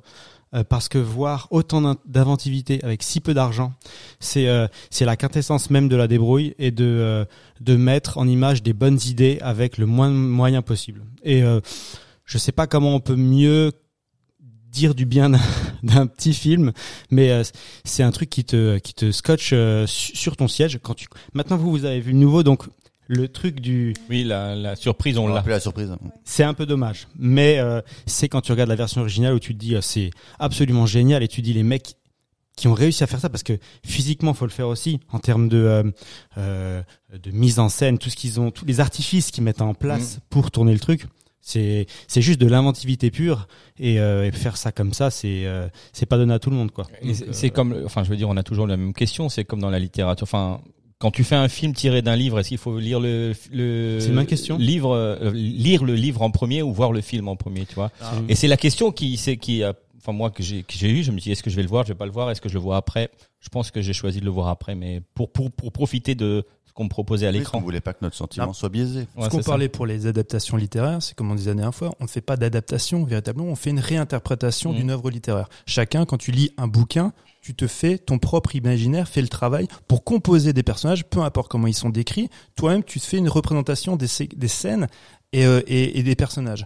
Quand tu fais le, un remake de film et qui a, qui a un matériau originel et qui est connu par une petite frange, en l'occurrence là, de, de spectateurs, tu ne fais pas la réinterprétation que t'en fais, forcément, toi, en tant spectateur, eh ben, elle est biaisée parce que non pas parce que le cheminement que tu as fait dans ton petit crâne, mais parce qu'on t'a exposé. Oui. Tu vois, moi, les séquences qu'on m'expose et, euh, et le concept même du film dans, le, dans la version originale, eh ben, je ne l'ai pas retravaillé dans mon inconscient, tu vois. C'est qu'elle est exposée comme Oui, ça. oui. Donc, en lui, c'est toute la différence avec une adaptation littéraire. Parce que là, on, c'est un Oui, mais- remake. Mais c'est, c'est- on, on- enfin, je veux dire, il y a quand même souvent le, souvent la comparaison qui est faite. Tu vois, de, enfin, je, je- enfin, Non, ce que j'essaie de dire, non, mais ce que je- j'essaie de dire déjà la dernière fois, c'est qu'on, on- oui, je comprends ce que tu dis. Quand il y a, tu lis Il y a un quand même des critiques en disant, enfin, je veux dire, tant- Oui, il y a quand, t'as, quand t'as un, t'as film qui sort, euh, est un film qui sort qui est tiré d'un, d'une œuvre littéraire, il y a quand même des, des gens qui disent, ah ouais, mais c'est pas la même chose, si, si, c'est pas les mêmes si, c'est pas comme ça. Donc il y a quand même ça, tu vois. Oui, oui, oui, oui. Mais là, tu es sur un pied. dans la critique, non. Enfin, moi, alors, euh, moi qui lis, enfin, maintenant, je lis de la critique depuis des années. Si un, moi j'ai un critique qui me dit ah le film est moins bien parce que dans le bouquin c'est pas pareil, Non, ça je, c'est je, effectivement les, je le fous à la poubelle. les- ça n'a aucun intérêt. C'est effectivement ça- les fans de, fans de l'histoire ou fans Voilà. des, des trilogies ou des choses comme de ça sens. qui. euh, Là, en l'occurrence, pour ces deux films-là, moi, je, je parle déjà de la l'idée même. Je trouve, je te dis, je trouve que l'entreprise est vaine de faire ce, de, de faire ce, une adaptation ou un remake de ce film. Et en plus, je la trouve bah, dégueulasse dans sa première partie. Mais la question, c'est de savoir, Adanavicius, il en pense quoi? Mais lui est très content. Mais non, mais, non, mais je veux dire, quand je dis il en en pense quoi, ça veut dire que, ok, on discute de, de, de, de, de toutes les conséquences et des résultats de ce film, mais lui, à la base, il voulait faire quoi? Il voulait mettre en avant le film que personne ne connaissait euh, pour dire, regardez ce que les petits font, c'est vachement bien. Est-ce que c'était juste une réappropriation du matériau de base Non, et mais faire, euh, Je pense. Alors, Parce que le mec est connu pour pas être pédant et euh, prendre de haut les séries Z. je- vous avez bien, vous avez bien pris conscience que je suis très, je m'emballe beaucoup sur ce film, voilà, et que je suis un peu énervé. Mais euh, Michel Zavicius, c'est un cinéphile hardcore. C'est un mec qui aime la série B. Je, le- enfin, par avoir lu Vous en avez déjà parlé. Puis, Mais bien sûr, Ouais, Michel, je passe à la soirée à la maison. Mich, non, mais- mich. Mich, mich. Mais non, mais pour avoir lu beaucoup d'interviews de ce mec-là, c'est un, c'est un pur cinéphile. Donc quand il a découvert ce film-là que Maraval lui a présenté, bah voilà, il est très, il est réjoui de voir ça. Et, et forcément, il voit ce film, il dit, je veux le faire, je veux le faire parce qu'il est emballé comme un gamin, comme quand t'as 15 ans que tu vois un putain de, une putain de série B en VHS. Méri- Bérénice Bejo lui a même dit, tu vas pas faire ça. Tu vas quand même pas faire euh, ce truc, c'est complètement con. Mais Enfin, il a, vas- il a peut-être, c'est là qu'il a peut-être pas été malin. C'est-à-dire, il aurait dû s'approprier peut-être, tu vois, les mécaniques, les mécanismes qui ont été mis en œuvre pour réaliser le film de base et lui se les approprier et faire un truc à sa sauce, autre chose. Très c'est là où ça le dessert, je pense. Bah voilà, parce que très honnêtement maintenant, je, je suis un si tu veux petit faire un hommage. Voilà, moi je suis peut-être un peu à charge, mais j'estime que Michel Zavicius a beaucoup de talent. Il a dit quand même démontré, tu vois, au cours de sa carrière. Et s'il devait faire un hommage aux séries B ou aux séries Z, après avoir vu ce film-là, comme tu le dis, qui se réapproprie les codes et qui propose quelque chose de nouveau, d'innovant, et un véritable concept, tu vois, autre chose. Et là, il dit, j'ai rendu hommage à ce film-là, allez Voilà. le voir. C'est ça. Et à qui t'as y mettre des clins d'œil et faire un petit peu de Exactement. métatextualité ou quoi que ce soit. Peu importe, c'est pas grave. Ça me va même, tu vois. Mais là, non. Enfin, et j'insiste un petit peu même sur la, la, la qualité, en fait, de la première partie. Moi, je te dis, pour faire, dire, je mets une photo, un filtre dégueulasse pour faire, pour faire série Z, pour dire, parce que vous savez très bien que c'est moche, que c'est dégueulasse. Moi, ça m'embête, ça. Ça m'embête parce que je, ça, moi, ça pue un peu le cynisme et j'aime pas ça, quoi. Néanmoins, je trouve qu'on n'a jamais autant parlé du film original que ces derniers temps. justement. Franchement, parce qu'on- on l'a pas dit, le film il a quand même fait euh, l'ouverture du festival de Cannes, hein, c'est pas rien. Euh, donc il y a une, euh, une un retentissement euh, national et international autour du film. Après, comme tu l'as dit avant, ne coupez pas, c'est un c'est un petit film de festival, ça n'a pas fait beaucoup d'entrées. Tu là, on est entre cinéphiles, mais tu demandes à n'importe qui de lambda, est-ce que tu as vu le film Ne coupez pas du japonais dont je sais plus l'auteur, je pense que personne ne connaîtra. Mais là, ce film-là a permis de le mettre en lumière et c'est pour ça que des gens comme Mike et moi, eh ben justement, maintenant on se dit, putain, mais en fait, s'il est, il est tellement bien l'original, On va on le va le voir. mater maintenant. P- Probablement. Et c'est quoi? Et j'espère que tu as raison et je le souhaite du, du fond du cœur. Euh, Maintenant, t'as tort quand même. Pas du tout. Mais non, pas du tout. Pas, pas du tout. Non, mais je suis conscient que je passe toujours pour un connard. Je sais très bien que je passe pour un- sais très bien que je suis un connard, mais je m'en fous, je m'en fous, je vous emmerde. Donc du coup, je vais vous donner un conseil. Je vais vous donner un conseil. on C'est pas mon coup de cœur, mais un autre film japonais qui est sorti en 2020 avec un concept pareil hyper inno- innovant qui est qui est construit en huis clos. On est grosso merdo dans un restaurant, une chambre euh, qui est adjacente et un escalier, une cage d'escalier. S'appelle Beyond the Infinite Two Minutes. C'est un gars qui, en regardant euh, son écran de télé, il voit le futur qui va se passer dans deux minutes. Et tout le film en fait travaille sur ça. T'as le concept du départ, tu vois, qui est un peu, un peu programmatique, mais dès que tu l'as assimilé, tu vas dire waouh, mais c'est hyper ingénieux. Pareil, comme ne coupez pas, fait avec 3 francs 6 sous, avec euh, 10 comédiens à tout casser, ça dure une heure et quart. Vous pouvez choper ça en VOD, SVOD. Voyez ça, vous allez dire putain, j'espère que Michel va pas faire un remake, sans déconner. mais euh, regardez ce film absolument. Bah, J'étais en train de me dire, Mike et moi, on va attendre que le remake français. On va attendre. Non, non, c'est- aussi un pur film de festival. Vous pouvez le voir. Moi, j'ai pu. Alors moi, je l'avais loupé en festival, mais je l'ai vu. Il sera euh, fait par Eric Judor. Le... ouais, c'est ah, possible. j'adore en plus le goût j'adore. Vous pouvez le voir sur la chaîne Shadows. Donc je rappelle, ça s'appelle Beyond the Infinite Two Minutes. Donc un film japonais de Yunta Yamaguchi. C'est noté. C'est noté. euh, on repart sur euh, coupé. Tout le monde a dit un petit mot. On peut parler du du second euh, du second film. C'est il s'agit de Junkhead. Mike, Mike. Quoi Tu m'aimes malgré tout? Ah Bah, je t'aimerai toute ma vie. Junkhead, donc euh, du euh, cinéaste euh, Takahide Ori. Le film euh, fait euh, d'animation fait en slow motion, si j'ai bien compris. C'est pas slow Ah, motion, c'est quoi non. Pas Stop slow motion. stop motion. Stop motion. Slow motion. Ouais, ouais, non. Stop, c'est on arrête le truc, on repart. Hop, ouais. Stop motion. Stop motion. Qui, qui- Non, alors si, si tu veux bien, Oui. euh, fais-nous un pitch. Ah oui, oui, parce Ouais, que tu si tu- savais très bien que ce film-là, ouais. ça, ça va être. Alors j'ai j'ai écrit un petit pitch, mais bon, euh, alors le- le contexte c'est dans un futur très lointain. Les humains qui vivent euh, dans ce- que j'ai compris dans des gratte-ciel euh, ont atteint l'immortalité, mais ont perdu la capacité à, procréer à force de manipulation génétique. Et pour récupérer du matériel génétique pour pouvoir euh, se reproduire à nouveau, ils envoient dans la ville, dans une ville souterraine, voilà, leurs esclaves. Donc ils ont créé des mutants qui sont leurs esclaves, les esclaves des humains, qui s'appellent les marigans, marigans, marigans, un truc comme ça. Et donc voilà, ça c'est le pitch que j'ai réussi à faire. C'est bon? Euh, probablement. Prob- non, mais probablement parce que je sais pas si vous allez me rejoindre là-dessus. Je pense que le pitch que tu viens de nous décrire, c'est grosso modo en fait ce qui est expliqué un petit peu Un petit en introduction dans le film et que très rapidement on oublie. Parce que, enfin, en On tout le cas, perd très vite. on le perd très très vite. Il y a, alors c'est un film en stop motion. On expliquera peut-être euh, en fait comment le film a été a été tourné. Oui. Mais là, moi le bémol que j'ai sur ce film, c'est la deuxième fois que je le vois. hein. Je l'avais vu en festival, j'avais été vraiment vraiment très emballé. Quand là je l'ai revu, et ben du coup, bah j'ai un gros problème. Moi, c'est pour suivre euh, ouais, tout le déroulement dramatique Mhm. qui euh, qui finalement, ben euh, soit inexistant, soit très complexe. Je ne sais pas. Je sais pas comment me positionner. mais euh, Moi, j'ai j'ai beaucoup aimé ce film-là, mais j'ai pas du tout compris euh, qui était qui, les protagonistes, euh, qui étaient les protagonistes, euh, qui étaient les, les Marignans, qui étaient les voilà. Et euh, ça m'a un peu perdu, mais j'ai aimé la performance, les décors, la fluidité du du, du Bah, enfin, si. des images, euh, etc. Quoi. Mm, bah, je pense qu'il faut peut-être expliquer aussi un petit peu parce que là, je sais pas, tout le monde aura peut-être pas le, le- la connaissance Vas-y, de savoir vas-y, exactement ce que c'est déjà. Faut, faut, faut, faut se mettre en place. Donc, comme l'a dit Mathieu, c'est un film qui est normalement, enfin, c'est un film de, euh, de, euh, D'animation, d'anima- Oui, non, c'est pas un film d'animation, mais stop ça se- motion. stop motion, Oui, C'est un film de mercenaires. Généralement, des robots, des mutants, on joue au, euh, on joue au Santini. au Santini. Euh, non, non, en fait, c'est non, c'est un film de festival. Voilà, pardon. Effectivement, donc comme mes camarades vous l'ont bien dit, donc euh, voilà, c'est de la stop motion. Donc c'est-à-dire que c'est un film qui a été fait pas pas vraiment complètement, mais quasiment par un gars dans son garage, quoi.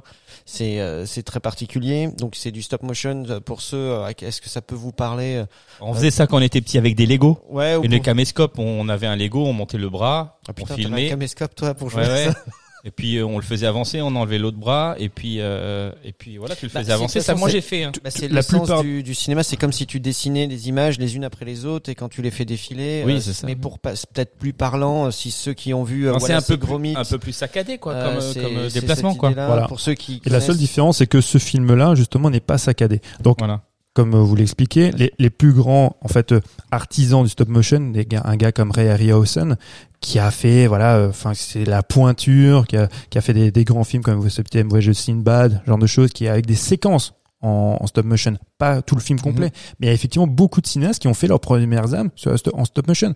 Tu t'entends souvent des cinéastes. énormément d'effets spéciaux qui à l'origine étaient tous faits comme ça et ça, Oui, ça a été un moment un grand pas d'ailleurs dans, dans Ah, mais on- le, le King Kong, le King Kong de 33, c'est ça. l'origine c'est- pas Jason et les Argonautes la première fois que c'est utilisé Bah ça c'est plus tard. Bah justement c'est Ray Harryhausen qui a travaillé là-dessus. Ouais. Mais, dé- mais déjà dans les années 30, tu vois, sur euh, sur King Kong, c'est fait en stop motion. La plupart des effets spéciaux, effectivement, c'était des poupées que tu que tu le manipulais. cheval, le cheval, euh, le, le, le les premières images de cinéma. En fait, c'est le cinéma, c'est juste ça. C'est juste que l'image, elle défile plus Bah, vite, elle est enregistrée plus. Oui, voilà, c'est de la c'est de la ca- captation d'un photogramme et puis après tu fais dé- dérouler ça. Ouais. Ce qu'il y a, c'est que le cinéma en stop motion, généralement quand Mike parlait du côté saccadé, il a raison parce que très souvent c'est du 12, 12, images ouais. par seconde. Mm. Là, le mec, il, il s'est fait chier à faire du 24 images par seconde pour donner de la fluidité.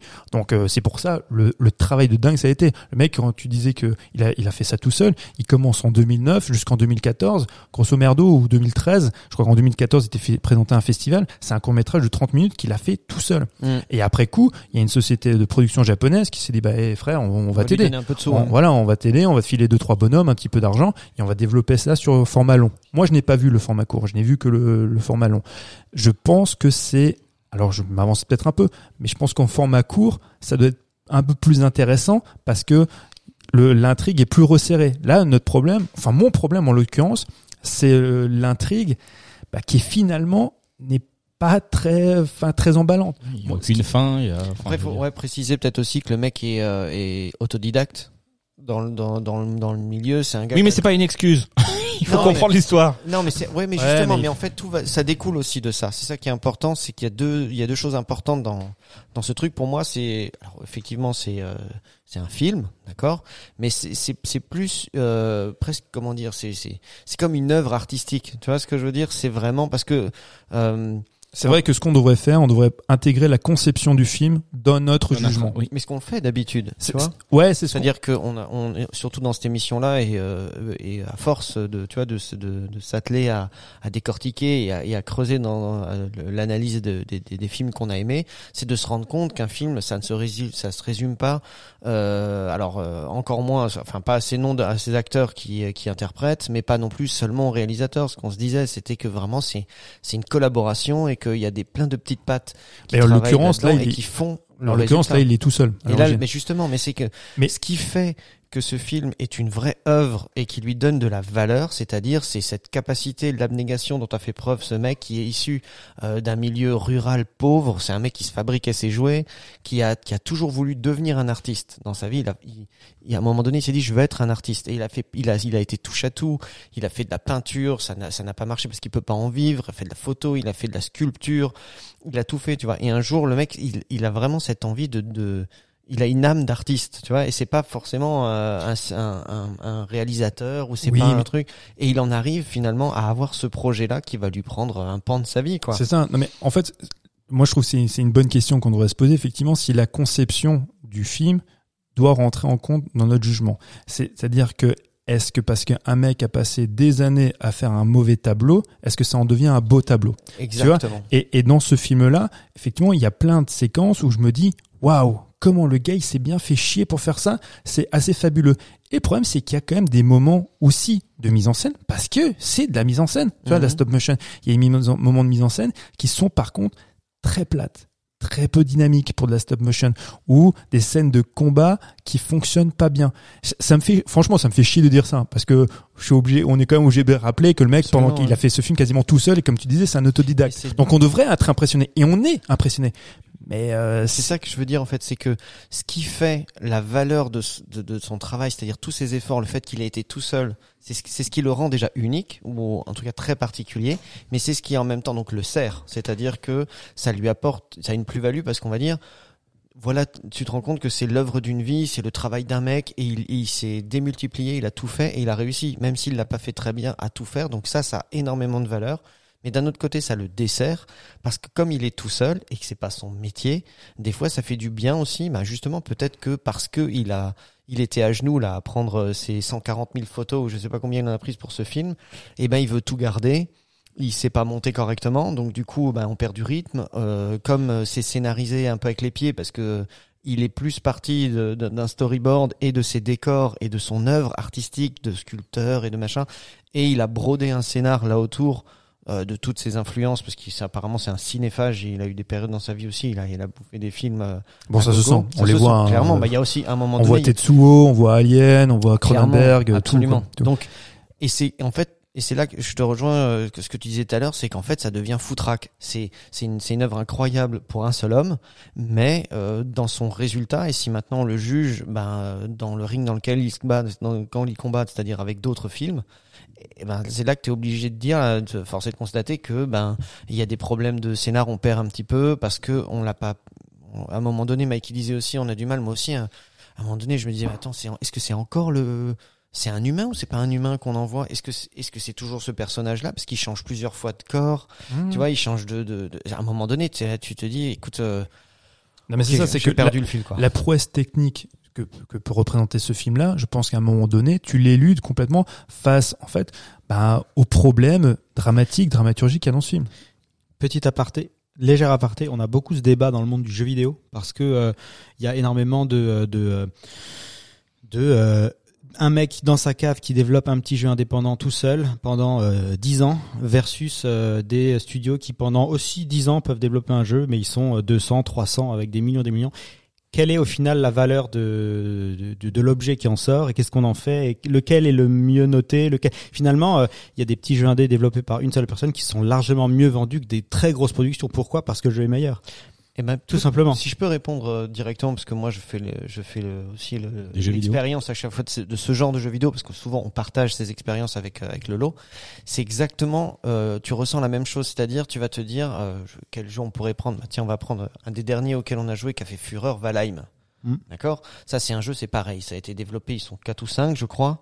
Ça s'est vendu en millions d'exemplaires. Les mecs ils sont, bah, ils ont gagné leur pari. Ça, ça, bien plus d'ailleurs que le, le, le pauvre gars-là, parce qu'au final, euh, Takei Ori, je sais pas si euh, il veut faire une trilogie, mais vu le temps qu'il met à faire son truc, je sais pas si non, ça mais là, il mais la fera pas tout seul. ce a, c'est qu'on se disait la même chose. On dit, c'est vrai que comme ici, tu vois des emails qui qui vont émerger parce que il est seul. Il y a personne qui lui donne du pognon pour lui dire ça tu fais, ça tu fais pas, ça tu fais, ça tu fais pas. Et justement, tu vois là, ça peut le desservir. Euh, et c'est ce que c'est dans le jeu vidéo. Des fois, tu vas te dire aussi, ah, tu vois, il y a des si tu prends, bah, tu compares avec des jeux comme euh, WoW ou d'autres où effectivement là, ce sont des machines qui sont derrière.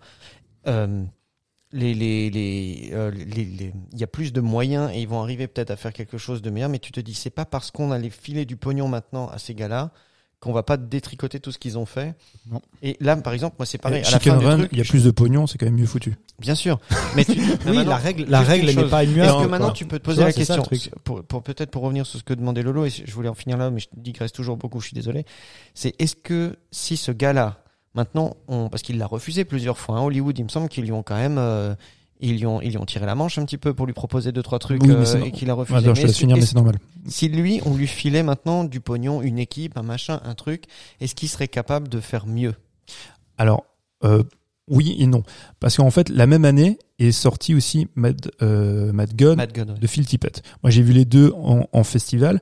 Euh, après, je répète toujours, quand tu vois les films... c'est pas le même euh, niveau quand même petit pète Vous- mais tu l'as vu, Mad God non non je Non. l'ai- non je l'ai pas Bah, vu. tu verras que tu seras aussi déçu. Euh, je pense, je m'avance peut-être.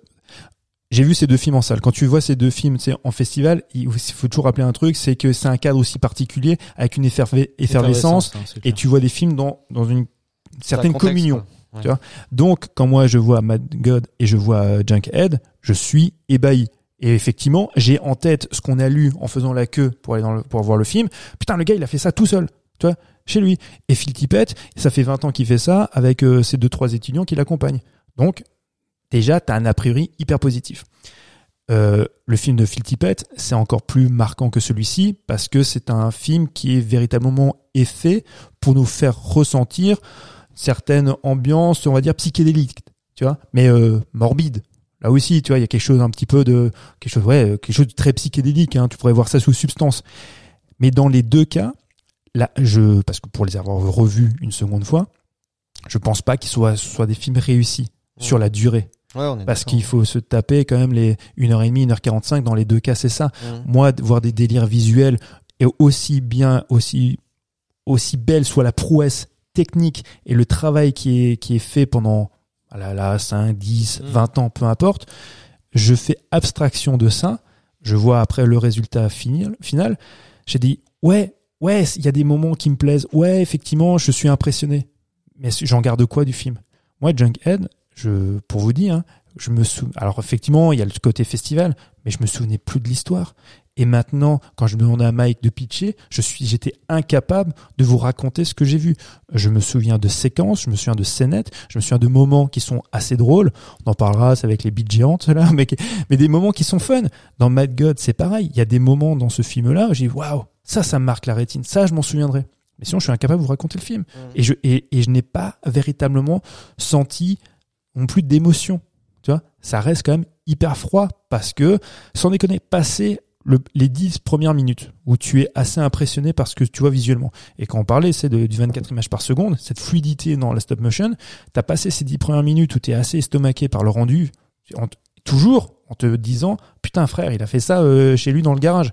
Mais après, au bout d'un moment, tu es là, tu dis, bon, d'accord, qu'est-ce qu'il me raconte? Mais je comprends rien, en fait, Ouais, mais si, on va. manque, ça manque de rythme, c'est terrible en fait. Et les longueurs là, elles De te- cohérence dans l'histoire aussi. Oui, c'est en fait ça fait ça fait pas, je veux dire le, le, le- ça fait beaucoup et si l'histoire elle Mais déjà, elle l'histoire à la base, elle est quand même très complexe, tu vois, euh, en disant que c'est des hommes qui euh, vivent dans les gratte-ciel, euh, ils arrivent plus à, en fait, euh, si envoie l'image, l'image qu'il donne, c'est- c'est-à-dire que la société s'élève, s'élève, s'élève, s'élève, s'élève, à tel point qu'elle en oublie les bas-fonds et les gens qui vivent. euh, Oui, d'accord, sur le Euh, message, le message, voilà, oui, oui, le ça, message mais est là, mais je veux dire, Et après, c'est euh, le, le, le voyage que tu effectues pour retourner aux sources, un petit peu si tu veux, mais c'est c'est tellement, comme il est tout seul et c'est c'est vraiment un truc très personnel.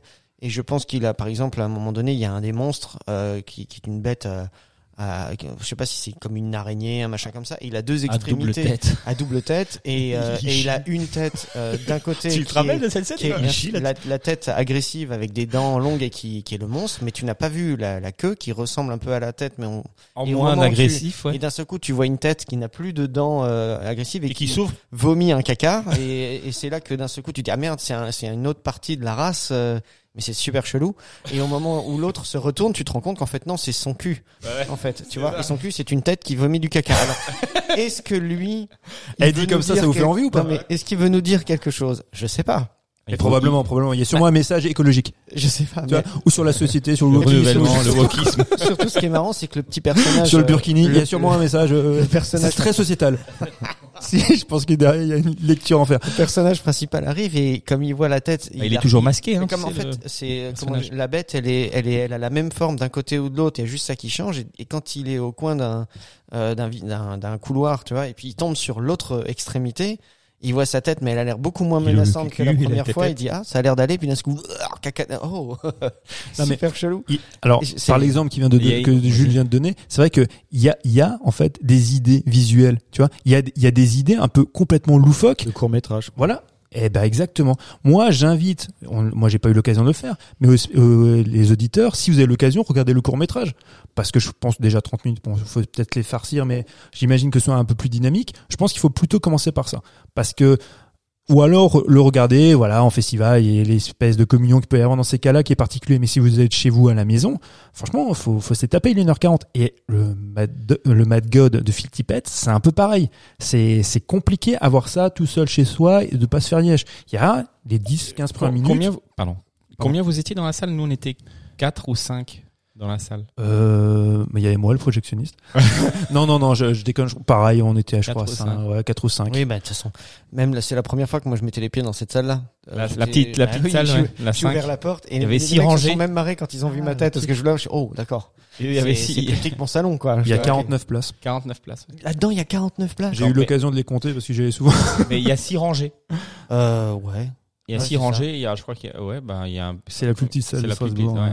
Ouais. Non, c'est vrai que c'est impressionnant et puis tu sens que d'accord, bon, Au Star. je vais voir un petit budget quoi. Mais c'est euh, c'est c'est vrai que j'avais moi j'avais beaucoup d'attentes euh, sur ce sur ce film là et j'ai voilà, même si je suis ébloui par le travail du mec et en fait, je pense que comme de trucs ce qui maintenant m'a le plus passionné, c'est tout le travail que j'ai fait dessus pour voir comment il a réalisé ce truc là que Ah, ce que qui, j'ai- ce qui- est sympa, c'est à la fin. À la fin, il y a un court making of. Oui, On en accéléré. Ouais, ouais. Ça se chope hein, sur internet, tu peux Oui, voir euh, plein de choses que de- Oui, non, mais bien sûr, mais je veux dire, en tant que spectateur, Ouais. quand à la fin du film, on te présente ça, Ouais, t'es, tout, tout de suite, ça te met aussi dans, tu dis, waouh, la performance, elle est là, quoi. bah voilà, ça te met dans une autre disposition, tu dis, ok, je vais revoir mon jugement. Très honnêtement, Et puis les moi, décors. si j'avais pas revu le film, là, je serais beaucoup plus enthousiaste.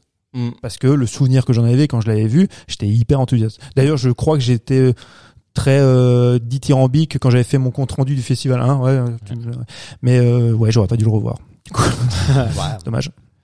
Non, c'est un petit phénomène, ouais, mais après, euh, ouais, ça, ça peut perturber un peu. Mais oui, plus, il ira pas à Hollywood. C'est pas possible. En plus, il va en Tout ce que faire. tu disais, donc, tu vois. il, il, se- il a bien dit, c'était donc lui il voit ça comme une trilogie et il veut faire un un préquel et un sequel C'est ça. de ce truc-là. Ouais. Mais non, mais la, la, la différence, bon, là, il sera encadré. J'imagine. Alors, le- problème, enfin, le problème, oui et non pour lui, mais il a, il a eu quand même un relatif succès au Japon. Euh, dans un, dans un parc de, de salles qui était quand même très limité, il avait fait rapidement, grosso merdo, l'équivalent de 100 000 dollars. Au, à- au Japon, c'est énorme, hein, parce que le cinéma japonais euh, marche pas très bien, hein, depuis quelques années. Et, donc, euh, ben voilà, je, même s'ils mettent une équipe, une pro derrière, une équipe technique pour euh, pour l'épauler, je suis pas sûr que derrière, tu auras une espèce de garde-fou, un producteur qui va dire, hé bonhomme, ça tu coupes, ça tu fais comme ça, ça parce tu que- sais. Comme tu dis, ça veut dire que s'ils font ça, l'idée c'est l'exportation. De toute façon. Ouais, mais franchement, c'est quoi ça, c'est Non, pas- mais si tu vois. pour eux, enfin, c'est pour ça qu'ils vont limiter les coûts, à mon avis. Hein, je m'avance peut-être un peu parce que t'as as le marché domestique. Et puis après, t'as as les festivals. Et puis tu vas essayer de vendre ton film, tu vois, dans certains pays comme la France, qui sont assez, tu vois, assez gourmands de ce genre d'expérimentation. Mais euh, mais Mais après, clairement pas pour faire du pognon, quoi. Donc, euh, non, c'est on va pas injecter beaucoup d'argent dans ce truc-là. Limite, t'imagines, on va lui, moi je vois bien, enfin, tu vas lui redonner un peu de sous pour lui dire, bah tiens, tu pourras manger des pâtes encore pendant 7 ans et tu peux nous pondre le préquel. euh, Après, si lui, tu veux, tu- quoi. ce qui est tout à son honneur, c'est qu'il cherche, cherche pas à faire du pognon. Parce Ah oui. que sinon, il se remmerderait pas à faire ça. Et il serait peut-être parti euh, à Hollywood. Mais moi, je le vois pas. Tu le vois bosser sur Chicken Run, toi? Enfin, je- Ah mais j'exagère, mais euh, Bah, Mais si d'un c'est pas te dit, possible, quoi. non, mais si euh, la poule, on lui mettait une bite et euh, tu vois, Ah. à un moment donné, il y a, au et qu'elle calme-toi. bouffe son caca, Un- puis un cloître. ouais, ouais, voilà. pour les poules. Ah, ah, oui, mais euh, Allez, on va passer à autre chose, non Vous avez encore Ouais. quelque chose à rajouter sur euh, Junkhead? Écoute, J'ai moi, passé un bon moment, moi, en tout cas, en regardant. ouais. Moi, j'ai, alors la fin. Parce que tu m'avais quand même, tu m'avais quand même, j'étais venu la veille chez toi Oui. et euh, ici et pour voilà ici. Pas quoi. mon autre chez moi, du coup. non, voilà. Et euh, et du coup, euh, tu m'avais dit ouais, je suis allé le voir et tout et tu m'as dit T'avais fait une moue un petit peu, euh, Accroche-toi un peu. voilà, accroche-toi. Et là, j'étais putain, il faut que je le voie, c'est le dernier jour, c'est le dernier jour, je peux le voir. Alors les séances 13h30, ouh là là, 13h30, ok, bon, bah 13h30. Fallait J'y vais. mieux, je pense. Et en fait, en sortant, je me suis dit, ah bon, c'est quand même passé. euh, Ah, je t'ai fait peur et finalement. tu m'as fait peur et ouais, je suis sorti, je me dis, ah, Ah, non, c'était quand même bien. Bah, Donc, euh, après, euh, sans spoiler, parce que les gens iront peut-être le voir, mais été un, je suis resté un tout petit peu sur ma fin quand même aussi. Euh, justement, la fin du film, quoi. hein, comme il se finit, j'étais là. Euh, hmm, ok, je, je peux comprendre maintenant. Je, prends un peu le recul. Je dis, ok, on a plus ou moins apporté, euh, comment dire, une, pas une réponse, mais une solution à la problématique, et je vois où on va, où il veut aller, où il nous laisse après nous. euh, décider de ce qui peut ou pas arriver, même s'il a prévu de faire une suite, mais il me semble que la suite devrait se passer euh, euh, mille ans plus tard, ou je sais pas, il y avait une histoire Bah, un peu comme ça. et c'est ce qui prévoit aussi pour la diffusion. Normalement, ce serait d'ici 1000 ans. Que- le temps. Ouais. Moi, j'ai un conseil si vous voulez voir en fait des, des- aussi des, des films, des courts métrages assez récents en stop motion. Il y a les films des frères Quay. Ça, ça, c'est vraiment aussi des, des Ah très ouais, grands ouais. artistes. Il faut voir ces, leurs films. Il y a en- Fargo, Fargo. c'est un- Ah oui, en fait, tu connais pas. Enfoiré, ouais. Non, les frères Quay, c'est non, personne ne connaît. Ah, mais Non, quand bah, tu le dis vite, et euh, les les frères. frères Cohen. Ah, j'ai dit oui, j'ai dit vite, j'ai dit Comme Cohen. les, comme les drôle. carpes alors. Mais ma frères blague Cohen. était drôle quand même. Non, non, elle était blog, moi je l'avais, c'est pour ça que j'ai rigolé. Tu m'as dit pourquoi tu rigoles. A-Y. Q-A-Y. Ils ont aussi fait des longs métrages et un long métrage qui est très très beau. Alors bon, je sais pas si on le trouve facilement. Moi, je l'ai en DVD, ça intéresse quelqu'un. A priori non. Ça s'appelle L'accordeur de tremblement de terre. C'était sorti en 2006. C'est un film qui a un mélange aussi tourné en stop motion avec aussi des marionnettes et des séquences live. Euh, c'est- alors soit vous pouvez vous faire yesh, soit vous pouvez être happé aussi par la poésie. Je Pareil, un billet sur Ferrièche, moi. Ouais, c'est possible, c'est possible, c'est possible. Parce que pareil, il y a, y a pas non plus en fait une force dramatique qu'on a pu reprocher pour ce film-là. Elle est, elle est quasiment inexistante aussi dans ce dans ce film. Mais il y a des vraiment des belles séquences. Donc au lieu de vous emmerder avec le long, regardez des courts, regardez leurs courts métrages, vous allez être assez ébloui. Merci. Une dernière question, juste la. Ouais, je Ray Liotta mais Non, non.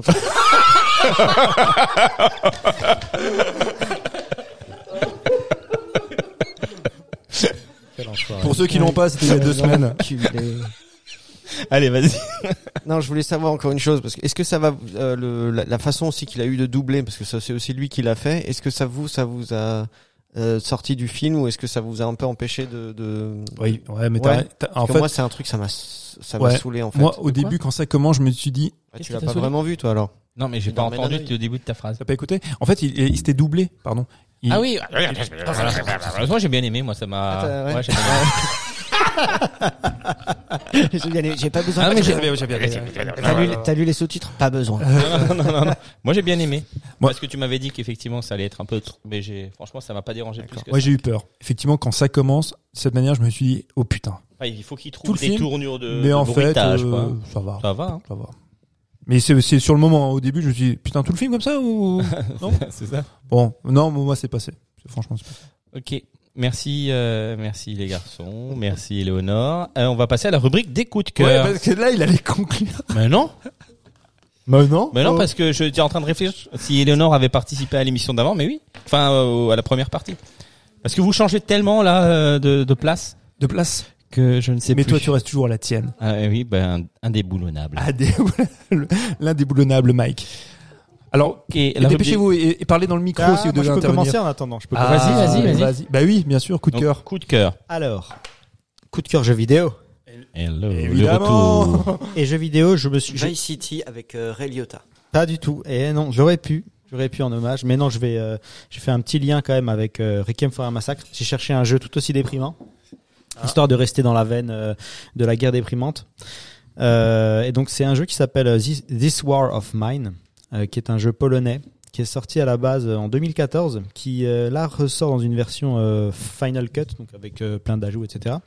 Qui est en fait un jeu de gestion en pleine guerre, c'est-à-dire que le setup, c'est en gros c'est une ville assiégée, et toi tu vas gérer donc plusieurs survivants. C'est une vue qui est sur le côté comme ça.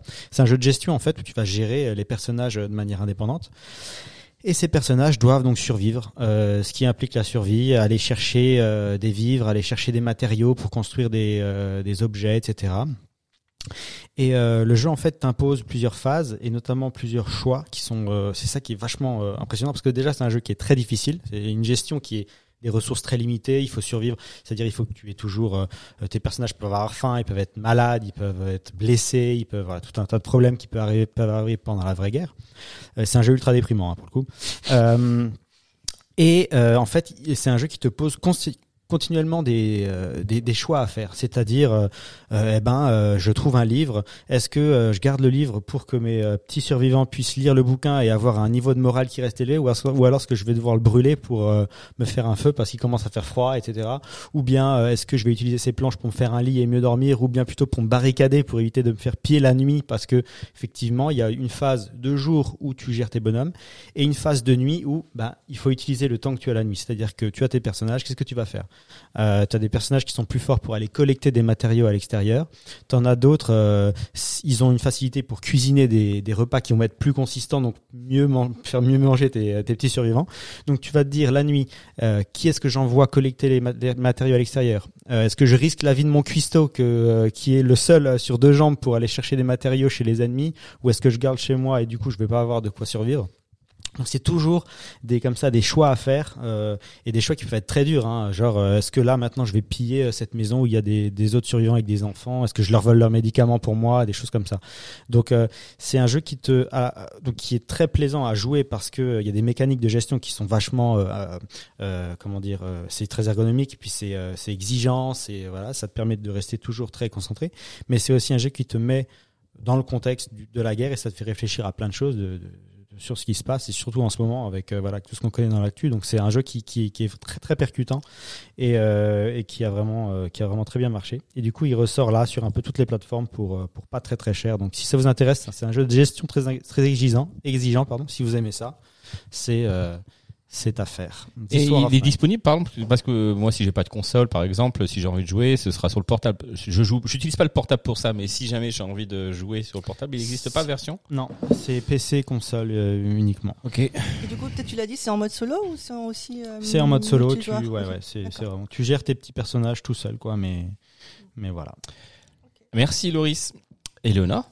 Alors moi j'ai euh, une bande dessinée qui s'appelle Radium Girls. Je sais pas si t'en as entendu parler, Loris. Non. Mathieu? Non?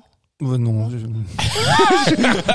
Elle me demande même pas à moi. Regarde, elle te demande à toi qui les Ouais, BD, c'est pas non, ton mais truc. Attends, je termine. Ah non, ouais, c'est ça. Ah non, genre- non, moi je l'ai vu, ouais. Et alors Je l'ai lu moi, trois fois. Donc, C'est un livre de Qui scie. dit mieux Vas-y. C'est un livre de scie, donc euh, c'est Y. Euh, et donc C'est ça, son- ça se passe son- dans les années 20. C'est un groupe de filles qui euh, travaillent dans une usine euh, dans le New Jersey et elles, euh, c'est- c'est- cette usine fabrique des montres pour l'armée. Et donc elles sont euh, elles doivent mettre une certaine peinture euh, euh, sur les cadrans des montres. C'est des, des, des cadrans qui brillent dans la nuit. Et euh, donc on leur, on leur apprend à appliquer une peinture phosphorescente sur ces cadrans à un rythme soutenu. Et donc une, une, euh, une de ces filles, Edna, euh, vont- va apprendre à lisser le pinceau, donc en mettant le pinceau dans la bouche, à les pointer pour pouvoir appliquer cette peinture. Et en fait, euh, euh, elles se rend- euh, on va se rendre compte qu'en fait il y a une substance euh, toxique dans cette peinture qu'elles vont appliquer, et c'est en fait c'est du radium. Donc elles vont, euh, on les appelle les ghost girls parce que elles, sont euh, euh, lors, lors de soirées, elles vont utiliser cette- peinture comme apparat, comme accessoire. Elles vont s'en mettre sur les ongles, sur les vêtements, sur le visage, même sur les dents, pour surprendre leurs leurs petits copains lors de lors de soirées, mais sans se rendre compte, dans une totale insouciance, qu'en fait elles sont en train de euh, de s'empoisonner, de s'intoxiquer. Voilà. Donc c'est un c'est un une histoire vraie. c'est pas Pourquoi très... tu rigoles parce que je t'ai pris la BD des mains ou Non, quoi parce Non, non, que c'est- c'est c'est- c'est vraiment pas Le seul moment où on a rigolé, c'est qu'on a parlé de couper. Non c'est ça, ouais. le truc le plus sanglant. Enfin non, pas vraiment. mais bon. Euh, donc c'est une histoire vraie en hommage de ces cinq femmes qui ont poursuivi donc leur employeur en justice. Donc c'était l'United States Radium Corporation et elles ont dû se faire, elles ont, euh, se sont battues pour euh, se faire entendre.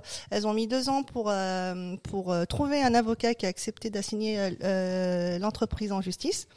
Et elles ont été indemni- indemnisées avec euh, une somme dérisoire. Elles sont toutes décédées de leur maladie liée au radium. Et donc par la suite, quand même, grâce à cette affaire au courage de ces femmes, il y a eu le droit individuel de des travailleurs pour engager des poursuites contre les entreprises suite à un préjudice subi au travail. Et en fait, pour qu'il y ait une réelle réglementation sur le radium, il a fallu attendre le décès d'un riche euh, industriel qui a été intoxiqué par un, fortifiant qui s'appelle le euh, Raditor. Et c'était un genre de, vitamine. euh, de qui guérissait une centaine de maladies, soi-disant, qui avait été créé par un charlatan, qui guérissait aussi tout ce qui concernait les impuissances sexuelles, etc. C'était un genre de Viagra. Et euh, c'est un remède radioactif qui était breveté par, euh, par les États-Unis. Voilà. Donc euh, c'est en même temps une bande dessinée, mais il y a un côté documentaire que j'ai bien aimé. Le trait de crayon. C'est ben, de la pastel, on dirait. Hein, voilà, crayon exactement. C'est crayon pastel. Mhm. Et lorsque j'ai voulu mettre le livre dans mon sac à dos, en fait, je me suis rendu compte que Il est illumineux. Il est radioactif. le, oui, le visage des femmes s'illumine. Mais non. Je te jure, c'est un petit tips. Voilà. Excellent. Donc en fait, euh, voilà, c'est c'est c'est c'est assez original et c'est une super bonne BD. Et c'est un matériau de dingue pour faire un film. Moi, ça me surprend que ça n'a pas Oui. été adapté au cinéma. Parce que, Non, en mais- plus, là, tu charries énormément de thématiques actuelles, tu vois, avec- en plus avec les, avec les nanas. Enfin, ça- je pense que ça pourrait être hyper intéressant en film. On, s'y- on, on, on, on, s'en- on se penche dessus? Oui, bah oui. On va, on va écrire tous. euh, je je l'annonce, la nuit américaine va produire et euh, réaliser un film euh, bientôt. Ouais, avec cool. Romain Duris. On va tous se mettre autour de la table et bah on a déjà notre notre Bon, on scénar, hein, c'est Radium Ouais. Girl. Non, mais les gars, c'est comme Junkhead, grosso modo, 10 ans. Ouais. Et 10 ans, Oui, nous, un a- court métrage on de a le 10 temps. minutes. On a le temps, on a le temps, on a le temps. Non mais tu sais ce qui m'a redonné envie, c'est quand j'ai revu l'affiche de- du marathon vidéo. Ah oui. Ah oui. Voilà, parce qu'on a à l'époque Mathieu et moi et d'autres personnes, euh, notre ami Benjamin et, Magali. et Magali, on a participé au marathon vidéo euh, qui est lancé euh, à Strasbourg depuis quelques années avec une thématique 48 heures pour réaliser le film et au bout des 48 heures tu as la projection au cinéma. Alors maintenant c'est à l'UGC Cinécité euh, voilà. Nous c'était au Star Syntex, je crois ouais. Donc euh, ouais, c'était il y a, il y a très longtemps. C'était la première édition, je crois que c'était il y a une quinzaine d'années. quinzaine d'années, ouais. Ah, et donc euh, là, j'étais au Cinoche euh, bah, récemment pour voir un des, des films dont on parle, et puis je suis tombé sur l'affiche. Ça m'a fait Séquence lar- lar- larme à l'œil. Mhm. Bref, euh, je vais vous parler de mon coup de cœur. avant Ah. que- Ouais. Ouais, vas-y. Alors, il s'agit d'un d'un média qui s'appelle Explore Media. Alors, je sais pas si quelqu'un le connaît. Non.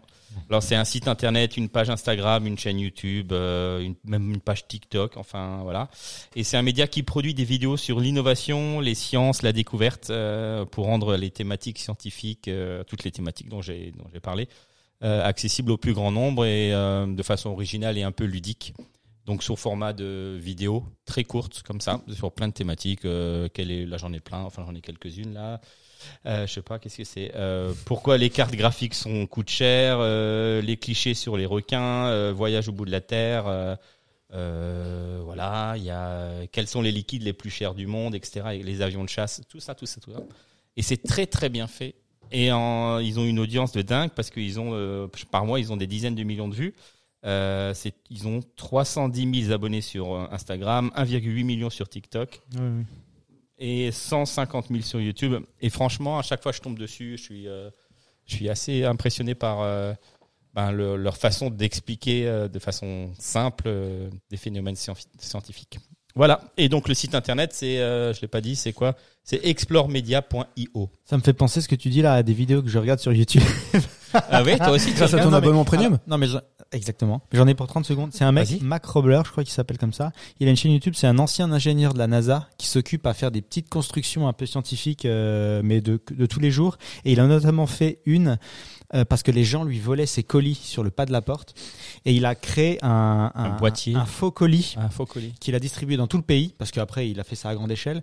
Faux colis qui était équipé de, euh, de caméras, de euh, petits euh, appareils qui balancent du, du, du liquide qui pue, Ah euh, plus, euh, plus géolocalisation. C'est fantastique ces vidéos parce qu'il explique comment il construit, etc. Et comment il retrouve les mecs qui volent les colis grâce à Et ça. comment il, enfin, je veux dire, son, son, il, il fabrique son colis, mais euh, il le met où devant sa porte pour que Devant les- sa porte, ouais, ouais, Ah, ouais. c'est juste un- avec ouais, des ok. caméras, etc. Pour euh, parce que c'est un truc connu aux États-Unis. Ils laissent les colis devant la porte, les gens viennent et volent les, colis.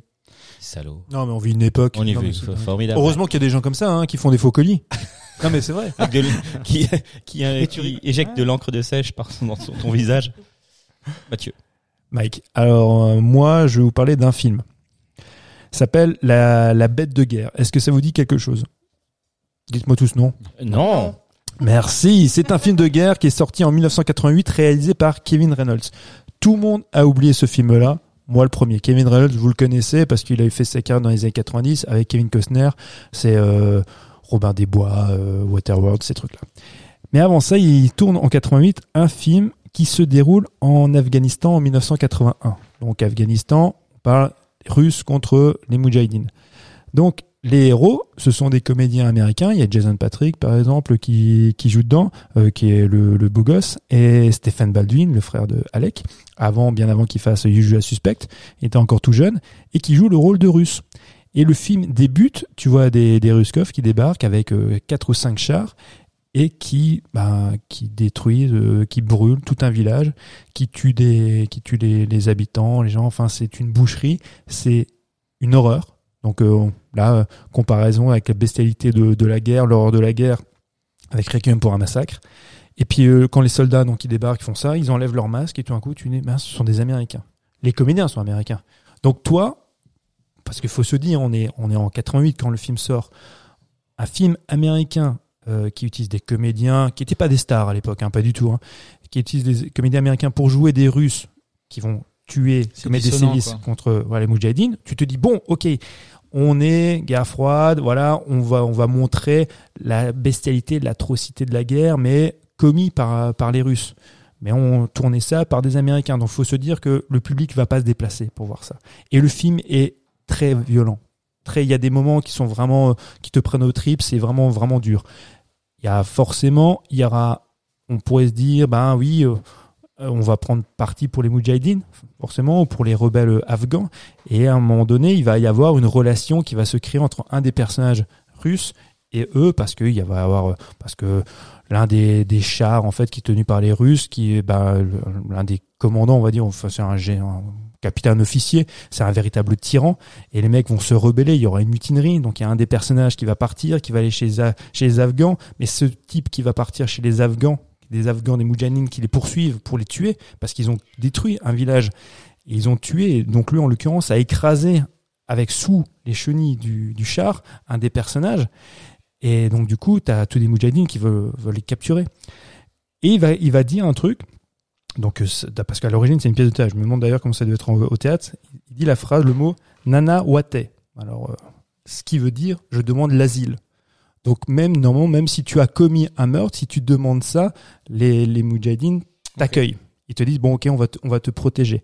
Et en fait, c'est un, un film qui est, malgré tout, un peu comme euh, Requiem pour un massacre, mais bon, une certaine mesure, on va dire, est un appel quand même aussi à te dire, à te questionner sur la symbolique de la guerre, sur le les relations entre les, en- entre les, entre les, des différents ant- antagonistes, avec une âpre- âpreté, une, une sécheresse et une violence, que j'avais rarement vu dans un film comme, euh, comme celui-ci. Évidemment, le film n'a pas marché. Évidemment, après euh, les attentats en 2001, ce film-là n'existait plus. Déjà avant, il a fonctionné pas parce que voilà, parce qu'un succès, donc on pouvait difficilement le voir.